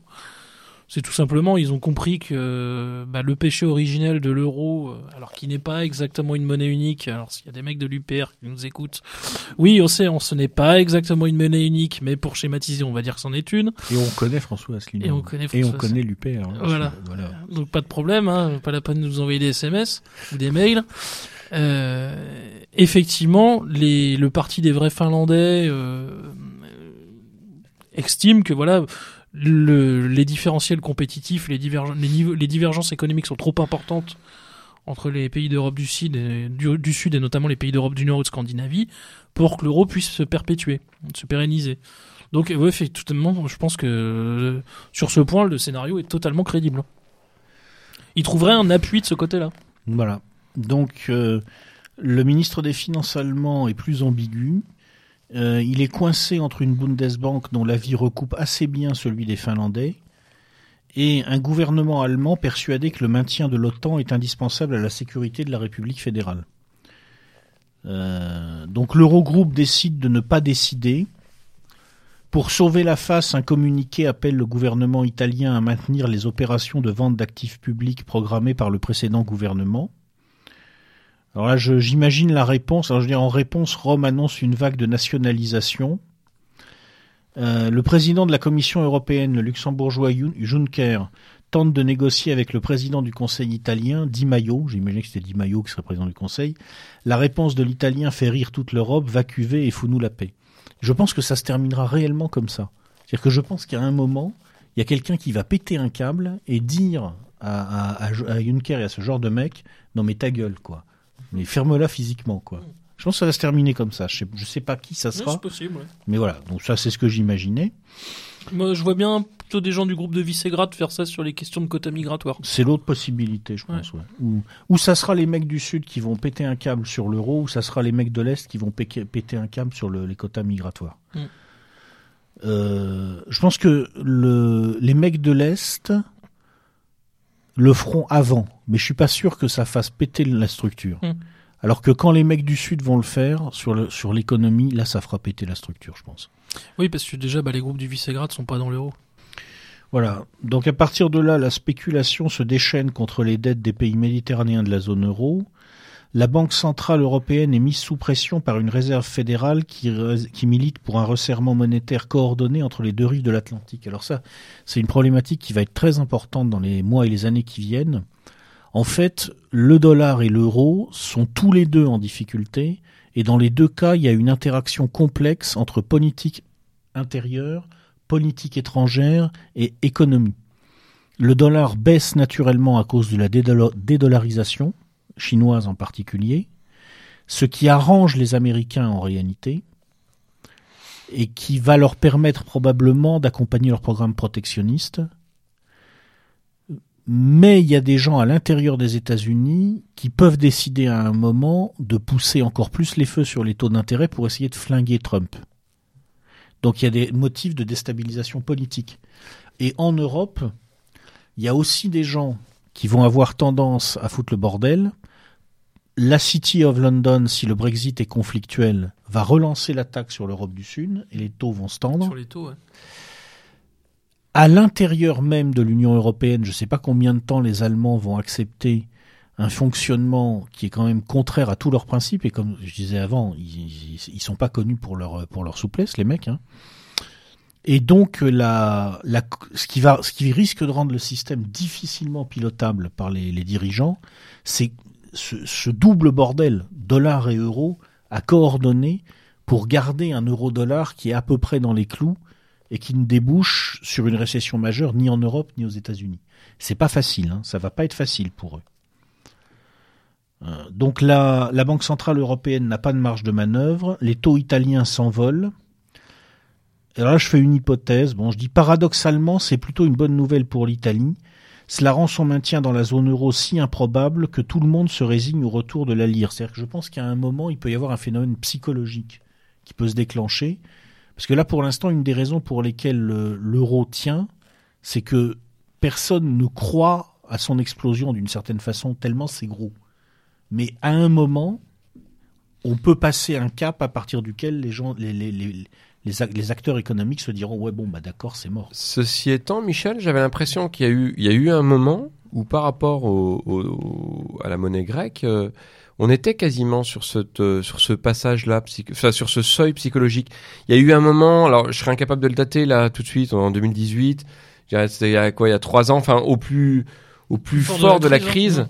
où à un moment les échos qui venaient, et je pense en particulier par exemple par rapport à, à Fait Documents, hein, par rapport à ce que pouvait écrire, euh, ce que pouvait écrire Emmanuel Ratier, qui à l'époque était encore vivant, euh, il y avait cette, euh, ce sentiment, ces signaux qui étaient envoyés d'Allemagne, que bon, c'est bon, l'affaire était pliée. Un retour à la drague. Ouais, ok, voilà, on allait, on allait retourner à la drague, mais puis, et puis c'est tout. euh.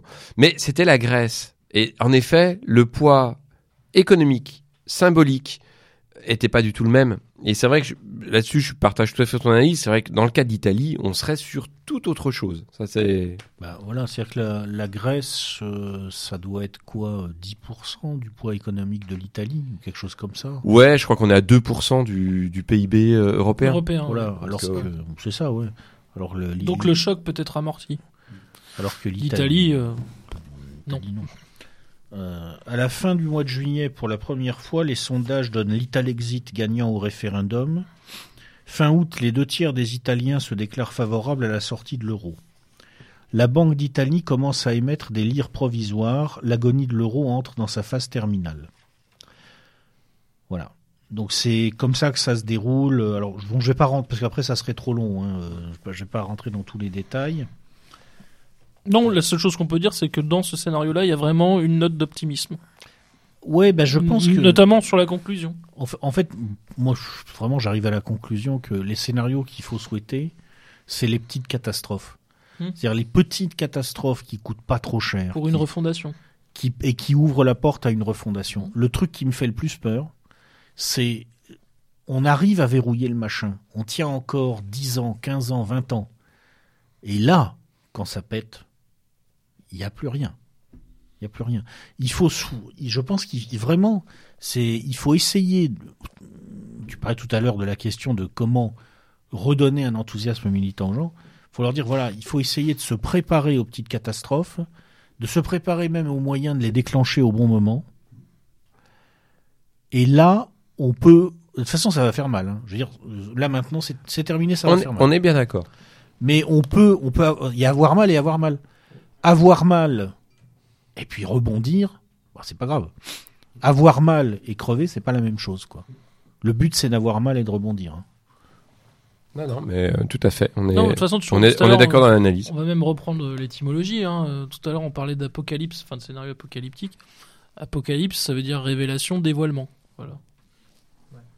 C'est une révélation aussi d'un système qui ne marche plus, qui ne fonctionne plus, qui dysfonctionne sans cesse et qui est euh, intrinsèquement, ontologiquement vicié. Voilà. Et, euh, et je pense que pour le coup, enfin, moi, moi, mon, un de mes espoirs, il est quand même là-dessus. Il est que ce constat, il est partageable par une multitude d'acteurs. Euh, et par une multitude de, de, de courants d'inspiration politique euh, différentes. Y compris des gens qui nous sont très éloignés. Euh, et nous-mêmes, de gens, en effet, qui... euh, alors pour le coup, nous, nous sommes moins éloignés parce que euh, ce qui nous distingue, je pense quand même, de, de nos adversaires politiques, euh, au moins de, en tout cas ceux qui euh, nous, nous, nous affichent comme adversaires politiques, c'est que nous, on n'hésite pas à, à parler à un moment de, de ce qui les nourrit intellectuellement, alors que l'inverse n'est pas vrai. Mais on en revient toujours à cette idée que la liberté, elle est ici. Hein. Elle est quand vous écoutez Méridien Zéro, elle est pas quand vous allez écouter... euh, Comment ça s'appelle leur truc? Le média Le média. ouais. voilà, les médias. Oh, c'est euh, très mauvais. Ouais, bah je j'y suis allé encore très très peu. Ah, j'ai jeté un euh, œil, c'est calamite. Enfin, vraiment, je- justement, j'espérais quelque chose d'intéressant. C'est bah, cala- on fait pas, c'est calamiteux. ouais, on ne fait pas une bonne littérature avec des bons sentiments. Ouais, ouais, c'est calamiteux. Euh, donc la liberté, elle est ici, elle est sur cette antenne. Alors euh, cette antenne qui est limitée, hein, on a on a toute l'humilité possible du, du monde, euh, réelle, hein, pas pas feinte, mais il n'empêche, euh, on- clairement on a on a des choses à partager avec ces courants-là et avec leur analyse en effet du, du monde actuel. Et je pense qu'on a une majorité en effet à considérer que c'est plus tenable. Euh, Alors après, les, les remèdes peuvent être un petit peu euh, pensés différemment, mais mais c'était plus tenable. Donc, euh, de mon point de vue, moi, ça nourrit mon, mon espoir militant, hein, bien sûr. Moi, je me posais une question, c'est euh, peut-être un petit sondage après. Quel est le. Donc, on a vu le scénario 4, ok, ça, ça convient. Enfin, c'est le plus optimiste. Quel est le pire scénario, en fait? On enlève la guerre, la guerre nucléaire totale où tout le monde meurt. Quel est le scénario peut-être le pire, le plus attristant? Ou celui. Bah, la mort Ah, douce, le- la mort douce, la il mort est- douce. La mort Alors, douce, c'est bien est sûr la mort douce. La mort douce, a la mort quand douce, même. mais. Moi, je, enfin, c'est- moi, c'est pas la mort douce qui m'a le plus attristé. Enfin, enfin, il y en a qui m'a vraiment attristé. C'est celui où la catastrophe a servi à rien, quoi. Et moi, celui, celui qui m'a attristé, c'est, euh, je crois, c'est le 6. Et à la fin, il y a l'Europe qui est coupée en deux, la France qui se, qui va vers le milieu atlantiste et l'Allemagne qui, qui se tourne vers l'est. Et Oui, c'est la mort alors- de l'Europe, c'est-à-dire en fait, c'est la mort de, le- de, de l'espoir européen. C'est vrai un qui de Roubatchov, mais ça c'est quelque chose qu'on a connu pendant 50 ans. Alors bien sûr, les, les jeunes générations euh, qui nous, celles qui nous écoutent et celles qui ne nous écoutent pas, Le scénario 6, c'est dérapage euh, incontrôlé. Ouais, les jeunes générations n'ont n'ont pas connu ça, donc c'est vrai que ça peut être euh, particulier pour eux. Euh, on fait partie d'une génération qui a encore connu ça, et donc du coup, c'est vrai que moi finalement le, le retour, et de ce point de vue-là, je, je, pense que c'est un des scénarios qui serait possible aussi. Euh, on peut, Michel peut m'interrompre euh, si- s'il pense que non. Euh, mais qui est défendu par exemple par des gens autour de, de gros s'ouvre et tout ça, le retour à une Europe carolingienne qui qui serait pas le, pire des scénarios, très clairement. Je crois pas que ce soit celui-là. hein. Celui-là, c'est vraiment la France Oui, qui, oui, non, mais- qui, qui tombe dans l'orbite atlantiste et l'Allemagne Oui, oui. qui. bon. J'ai bien, et ce qui est, ce qui est le contexte de la guerre froide. Mais à partir de ce scénario-là, on pourrait imaginer en effet un recentrage sur une Europe qui ne soit pas qui soit occidentale géographiquement, mais qui ne soit pas occidentaliste ou qui soit occidentalisée. Euh, comme c'est en effet le scénario de Michel sur un, une, en gros une, une satellisation atlantiste. euh, bon. Oui, ce que tu dis, euh, le retour à une Europe carolingienne. Quoi. Ouais, c'est- Ouais, c'est, c'est, c'est- le 6, c'est le scénario triste pour moi. Alors évidemment, 1, 2, 3, c'est, euh, c'est la défaite. Bah, je, vais, je vais lire un très bref passage là du, euh, du scénario La mort douce. Donc c'est un passage en italique. Donc euh, les passages en italique, c'est généralement des passages où tu fais des incises, en fait où tu commandes ton analyse. Euh, on va alors prédiction, prévision, on met les mots qu'on veut. Euh, évidemment pas prophétie, hein, mais. euh, Michel ne veut pas de fan, pas de prophétie. pas de prophétie. Ah non, putain, surtout pas. Alors là, Surtout pas de fan. ouais. Bah, surtout que je sais pas si tu sais, mais à la fin, en général, le prophète, on le crucifie. Donc, euh, Ouais, moi, j'ai vu la vidéo anniversaire, donc euh, moi, ça serait, ça serait très moche. je glisserais sur la croix. euh, c'est- non, non, non, non, non, non. Donc je lis le passage, le bref passage là sur le scénario de la mort douce pour que les, les auditeurs se fassent une petite idée. Le scénario de la mort douce est un scénario de stabilité planétaire. Entre 2017 et 2019, le, le monde finit de se remettre de la grande récession de 2008-2011. À partir de 2020, une nouvelle récession commence. Mais elle est gérée aussi bien que possible sur le plan purement technique. Les élites mondialisées sont relativement intégrées, elles font collectivement le choix de la paix. Les flux migratoires ne diminuent pas, la démographie de l'Afrique, du monde musulman et du sous-continent indien étant ce qu'elle est. Mais ils n'explosent pas non plus. Et on n'assiste pas à la réédition de l'opération Migrant de 2015. Dans l'ensemble, ce scénario de stabilité voit donc la continuation des tendances préexistantes. préexistantes. L'islamisation d'une partie du territoire français n'est pas interrompue, le salafisme continue à prospérer, les contradictions de la politique musulmane de la France sont de plus en plus voyantes. Voilà, donc ça c'est le scénario joyeux. Que je considère comme le plus probable, hein, quand même, il faut le Et dire. ce qui est hein. mal- malheureusement, qui est, ouais, ouais, très probablement, pour le coup, le plus probable. Ah, alors tu, con- tu considères pas que le- l'éclatement de l'euro est si euh, inévitable que ça Parce que ou que Euh, l'éclatement, l'éclatement financier. euh, Je crois que j'ai dit d'ici à 2022, 40% de chance pour que ça ah, éclate. c'est je vrai d'ici à 2022, oui. Mais à terme, euh, Ah bah à long terme, de toute façon, je veux dire, c'est pas compliqué. Euh, Citez-moi une union monétaire dont l'issue n'a été ni la constitution d'un État unifié, ni l'explosion. Bah, on n'a c'est pas la- d'exemple en fait. Finalement, c'est la mort douce jusqu'en Il y en a 2022. Après, euh, cette- ce scénario de mort douce, il peut pas tellement continuer, puisqu'après, il va se passer des choses terribles, a priori. Qui... À un moment, oui, mais je pense qu'en gros, que plus on attend, pire ça sera, quoi. Sur, on a encore sur- quelques minutes ou pas? Ouais, Ouais, un tout petit peu. Un petit conseil, ouais, vas-y, une Ouais, petite non, lecture. juste, euh, il y, en a- il y en a un qui est très intéressant aussi, moi, qui m'a qui m'a vraiment particulièrement intéressé, c'est le scénario 7, la découverte de l'Europe. Donc si tu peux en dire quelques mots brièvement. Bah, en fait, c'est le scénario euh, qui est euh, en partie euh, inspiré par Guillaume Fay. Donc, bon, c'est un scénario à très faible probabilité, bien sûr, parce qu'il suppose un concours de circonstances assez exceptionnel. Donc, il y a, il y a une crise financière majeure. Bon, ça, c'est très possible d'ici 2022 mais en même temps, il va y avoir une anomalie climatique majeure aussi. Ce qui peut arriver, on ne sait jamais. Et donc, on va avoir un peu ce qui s'est passé déjà en 2010 avec la grande vague de chaleur qui avait fortement fait baisser euh, la production céréalière dans une partie de l'hémisphère nord et en particulier en Russie du Sud et en Ukraine. Euh, phénomène qui a joué un rôle dans les printemps arabes, même s'ils ont été instrumentalisés. Euh, en 2008, oui, ça a joué un rôle capital. Ouais. Ben voilà, la hausse du prix des céréales, etc. Donc là, il se passe la même chose, mais au carré, quoi. Ça, plus la crise financière, on a en gros une vaste zone, euh, on va dire l'essentiel de l'Afrique, le Moyen-Orient, qui bascule au minimum dans la disette et largement par dans de vastes zones dans la famine. Et on a euh, tous les pays en fait en dehors de ça qui ne sont pas sur des, des taux d'autosuffisance alimentaire euh, importants, qui euh, ont de très sérieux problèmes et qui basculent bon au pire dans la disette, c'est-à-dire qu'on ne va pas jusqu'à la famine en Inde ou en Chine, mais on a quand même des fortes tensions sociales et ça a des conséquences très lourdes sur la, capacité de ces, de, ces États à, fonctionner normalement. Et donc dans ce contexte-là, euh, on a des flux migratoires gigantesques qui se déclenchent. C'est l'exode biblique, quoi. Et donc ces flux migratoires vont nous valoir une réédition de ce qui s'est passé en 2015, sauf que cette fois, il n'y a pas 2 euh, millions de migrants, il y en a des dizaines de millions. Voilà, donc là, à partir de là, bah, j'essaye d'imaginer un peu ce qui peut se passer. Donc, euh, en gros, euh, donc j'imagine que le, la Turquie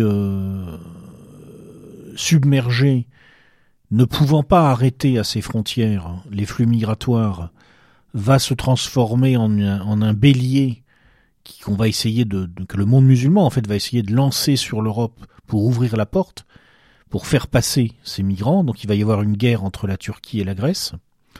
Ça va être le point de départ de euh, de quelque chose qui euh, qui peut ressembler à une renaissance, mais qui en même temps est absolument terrible. C'est-à-dire que il euh, y a des, guerres civiles larvées qui éclatent un peu partout en Europe. Il euh, y a une expulsion euh, sanglante de populations musulmanes de certaines zones. Alors ça a l'air d'être de la science-fiction, mais quand on écoute un peu autour de nous, on sent très bien monter l'exaspération maintenant du, bah, du petit blanc en gros, qui n'en peut plus. Euh, et on sent très bien que, attention, euh, si jamais on était dans un contexte comme ça, euh, on pourrait, on pourrait avoir des choses assez, assez sales qui se produisent. Alors bon, bah, à partir de là, j'imagine, je m'amuse un peu aussi. Il y a un certain humour noir. Attendez, je vais lire un passage parce que j'aime bien. En fait, c'est moche parce que c'est la Renaissance sur un grand charnier. Bah, non, mais pendant que tu cherches, Michel, euh, je pense qu'en effet, les hein. la, seule chose, la seule chose qui fait que on n'est pas déjà souvent sur ce, ce cas-là, c'est qu'on a un État encore euh, stable, euh, assez bien, euh, euh, on va dire enraciné, qui fait que n'importe le, le quidam moyen français a peur du, du retour de manivelle avec la loi et donc la prison. si à un moment l'État à un moment ou un autre s'affaiblit euh, s'effondre pour nous, parce que c'est déjà le cas. Je, je lisais euh, bah, ce que tu m'as fait suivre, ce que tu nous as fait suivre, Maurice, euh, sur un moment l'application donc qui, qui émane de, de, Xavier Hofer. Alors pour lequel j'ai pas j'ai pas de sympathie particulière. Hein, parti, par ailleurs, euh, les, les, auditeurs le connaissent peut-être. C'est un quelqu'un qui c'est un criminologue bon qui est, issu de de, notre génération précédente de, militants nationalistes, alors avec ses bons et ses mauvais côtés. Bon, euh, mais à un moment, il renvoyait quand même un diagnostic sur l'état actuel de la justice en France, qui en effet euh, bah, est celui d'une impunité quand même très largement totale pour euh, certains quartiers, pour certains individus.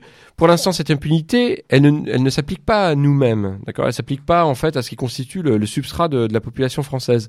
Et donc, c'est ce qui fait qu'à un moment, une bonne partie de nos compatriotes euh, hésite à franchir le pas. Si un jour l'État s'avère faible aussi pour nous, je pense qu'à ce moment-là, en effet, on arrivera sur des choses nettement plus sales. Là-dessus. Euh... Voilà, donc dans, ces, dans ce scénario-là, on va jusque-là. Alors, le, non, le passage que j'aime bien. Parce partir que de la page 188, 189. Et la conclusion, moi que je trouve euh, très encourageante par contre, euh, page 190. Oui, parce que à la, à la fin, bon. Euh...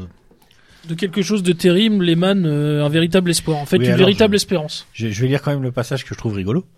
Donc. Euh... À partir de 188. Attends, attends, je, je commence, si tu permets, je commence par le, le, le- le- non, je prends le passage, je zoome sur le passage qui est marrant, quoi.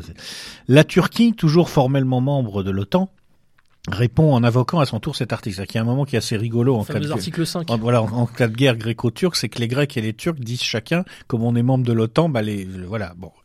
Euh, dans plusieurs pays européens, les diasporas turques entretiennent une guérilla de moyenne intensité. Méthode de prédilection, l'assassinat politique. Ça, les, attention, les, on a beaucoup de Turcs en France maintenant. Et attention, les Turcs, c'est pas des Nord-Africains. Leurs capacités d'organisation ne sont pas du tout négligeables. Et c'est pas des gens euh, à traiter à la légère. Hein. Euh, Confère les, les trois militants de Kurdes abattus en plein Paris, euh, très probablement par le MIT. Voilà. Et donc là, j'imagine qu'ils abattent Patrick Devedjian. Je vous laisse deviner pourquoi. Euh, Jean-François Copé, au passage, comme ça, parce que j'avais envie, hein, dans le, ah bah tiens, Copé qui passait par là. Ah oui, c'est pas copayant. Non, mais c'est pas grave. euh, Bon, allez, allez, bon, il était là. Bon, euh, bon. Et Florian Philippot. Alors pourquoi, pourquoi je leur fais tuer pour Florian Philippot? Parce que ça m'amusait à la fin. Euh, donc euh, Macron est toujours président, mais il y a eu euh, avec tous ces événements, en- en fait, il y a eu une alliance entre des républicains très très très droitisés et un néo-FN Marion Maréchalisé qui s'est constitué, qui est arrivé au pouvoir. Et Macron s'arrange pour ne jamais échanger avec son nouveau ministre des Affaires étrangères, Nicolas Bay. Mais les événements de Thrace, donc la guerre entre les Grecs et les Turcs, font basculer l'histoire européenne. Macron le sait. Il parle de la défense de la civilisation occidentale. C'est un bon communicant, hein, il saura gérer le tournant. Dans sa bibliothèque, Finkielkraut remplace Attali. Hop, c'est fait. Finalement, aux obsèques de Florian Philippot, il serre la main à Nicolas Bay. bon, c'est bête, c'est méchant, mais moi ça me fait rigoler. Allez, au lit. Mais attendez, il faut lire la suite. Mais les événements, mais les événements de Thrace font basculer l'histoire européenne. Macron le sait. Donc voilà, il parle de la défense de la civilisation occidentale. Dans sa bibliothèque, Finki donc remplace Attali. Finalement, aux accepts de Philippot, il serre donc la main à Bay. La petite guerre turco-grecque sert de détonateur au conflit entre populations indigènes européennes et immigrés musulmans. Des centaines de milliers de Turcs quittent l'Allemagne où les pogroms sont quotidiens. La vague de violence xénophobe qui déferbe sur l'Europe est monstrueuse. Bon, ça, c'est Michel. Hein. Les populations d'origine extra-européenne rentrent, rentrent la tête dans les épaules. Floraison de drapeaux français dans les villes de Seine-Saint-Denis. La- Ouais, bon, ça on verra. hein. Oui, je, je suis dubitatif aussi, mais bon. La grande spoliation a lieu comme dans le scénario du même nom. Ah oui, ça, ça, c'est un autre scénario de, de l'ouvrage.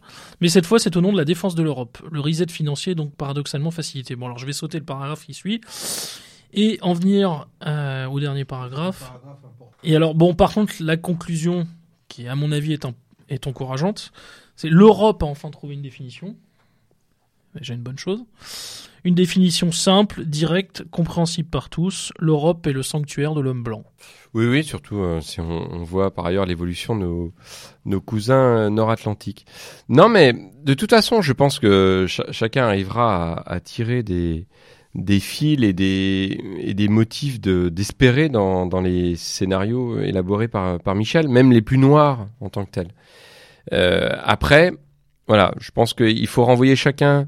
C'est un une, euh, une prospective possible ce sont des scénarios qui sont à croiser, euh, qui sont à, à prendre. euh, moi, moi, la partie, euh, la, la partie la plus efficace entre guillemets, du point de vue militant, c'est en fait tout le, le diagnostic que Michel livre sur cette année 2017 qui vient de qui vient de s'écouler, sur euh, voilà, c'est ça, sur sa sur sa phase électorale, euh, sur sa séquence électorale.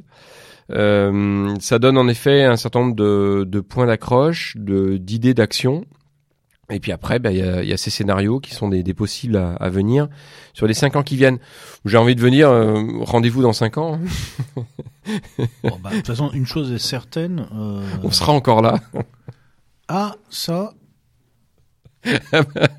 si, si. Méridien Zéro est quand même dans une, dans un local euh, tel que le feu, l'inondation ne nous ont pas abattus. Et je pense que dans cinq ans, nous serons encore là. Ouais, euh, on a cinq ans pour trouver un générateur électrique pour faire tourner la bécane. Non, par contre, c'est plutôt au raid, plutôt. Au GIGN, ah, comme bah ça. ouais, bah après, il y aura peut-être plus personne pour nous écouter parce que le Internet se sera effondré, et, euh, le système global euh, sera tombé. Ça, là-dessus, on est bien d'accord. Par contre, euh, le studio sera là, nous serons là euh, avec notre saucisson et On, verra, on verra Maurice faire une sortie kamikaze, Ouais, les bras attachés dans le dos, attaquer la police. Ce qui est absolument essentiel, c'est que le pinard, le saucisson et le fromage soient là. ah bah bien sûr, c'est la base. Ces points, ce point étant assuré, Tout à fait. je suis prêt à assumer n'importe quel apocalypse. Bon, bah, ça va alors. Mais pas, mais par contre en état d'ivresse. hein, si Oui, oui, non, non, bah bien sûr, hein, il faut, il faut pouvoir supporter. C'est les, c'est les berserkers. Euh, donc, euh, non, mais nous conseillons quand même à tous nos auditeurs et auditrices de, de se procurer le livre, ne serait-ce que parce que la couverture est quand même hilarante. Enfin, moi, mes, mes enfants l'ont vu et euh, c'est vrai qu'ils ils ont bien rigolé. C'est du, du Andy Warhol. Je le pense- Joker, là, je pense. voilà, oui, c'est- oui, oui. C'est du Andy Warhol appliqué donc à Macron. Ça donne euh, quelque chose qui euh, en couleur est très réjouissant, qui euh, qui donne un petit peu une une idée de, de toute la de tout ce que de tout ce qui explose dans ce livre euh, en termes d'idées, etc.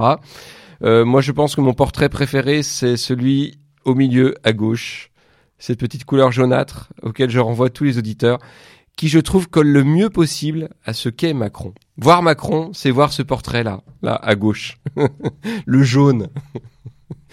Donc euh, après chacun se fera une Sur idée. fond mauve. Ouais, jaune sur fond mauve. Tout à fait. C'est vraiment c'est ça. Bon, il manque le petit côté peut-être un peu arc-en-ciel derrière. Enfin bon, après je voilà. je rentre pas dans les détails.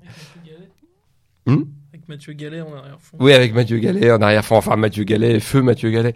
Mais Mathieu Gallet. enfin feu président de bref. Voilà. Euh, Michel, nous te remercions.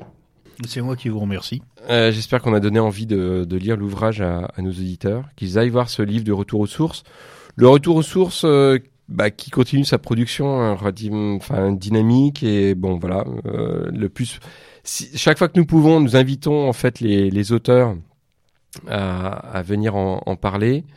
Euh, tu es un habitué et donc euh, j'espère que nous, nous te reverrons bientôt. Voilà. Et pour un vrai fou rire, alors moi je conseille vraiment de s'arrêter sur les pages 112 à 116. Alors, D'accord. Celle-là vraiment. Très bien. Et ben j'espère que les J'ai auditeurs eu te des suivront. éclats de rire tout seul dans mon pieu avec ma femme qui me demandait ce qui m'arrivait. donc- Ok, très bien. Merci Michel, à bientôt. Et puis, bah, comme à l'habitude, hein, à l'abordage. Et, pas de Et pas de quartier. quartier C'est la mère des batailles. Un nouvel ordre mondial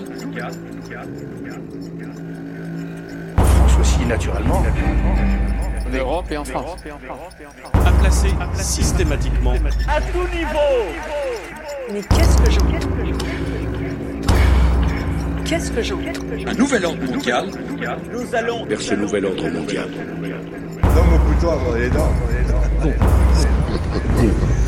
C'est ce que nous sommes en train de réussir. À la fin, quelqu'un paye l'addition. Ce sont vous et vos enfants qui iront la faire. La même guerre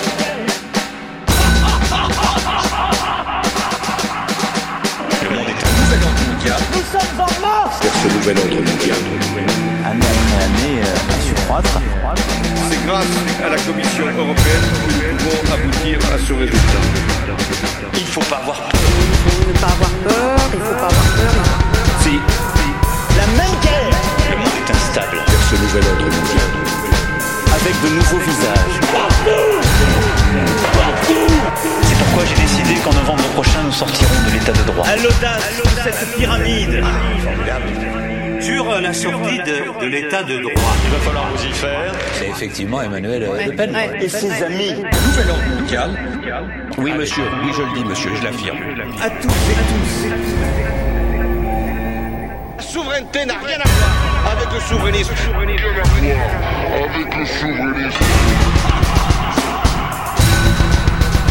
Le monde est un nouvel ordre mondial. Nous sommes en marche qui est le nôtre. C'est justement ceux qui ne sont pas Charlie qu'il faut repérer. Traiter, intégrer ou réintégrer dans la communauté. C'est aussi une réponse à ce que vous portez. Non, non, c'est pas un dialogue.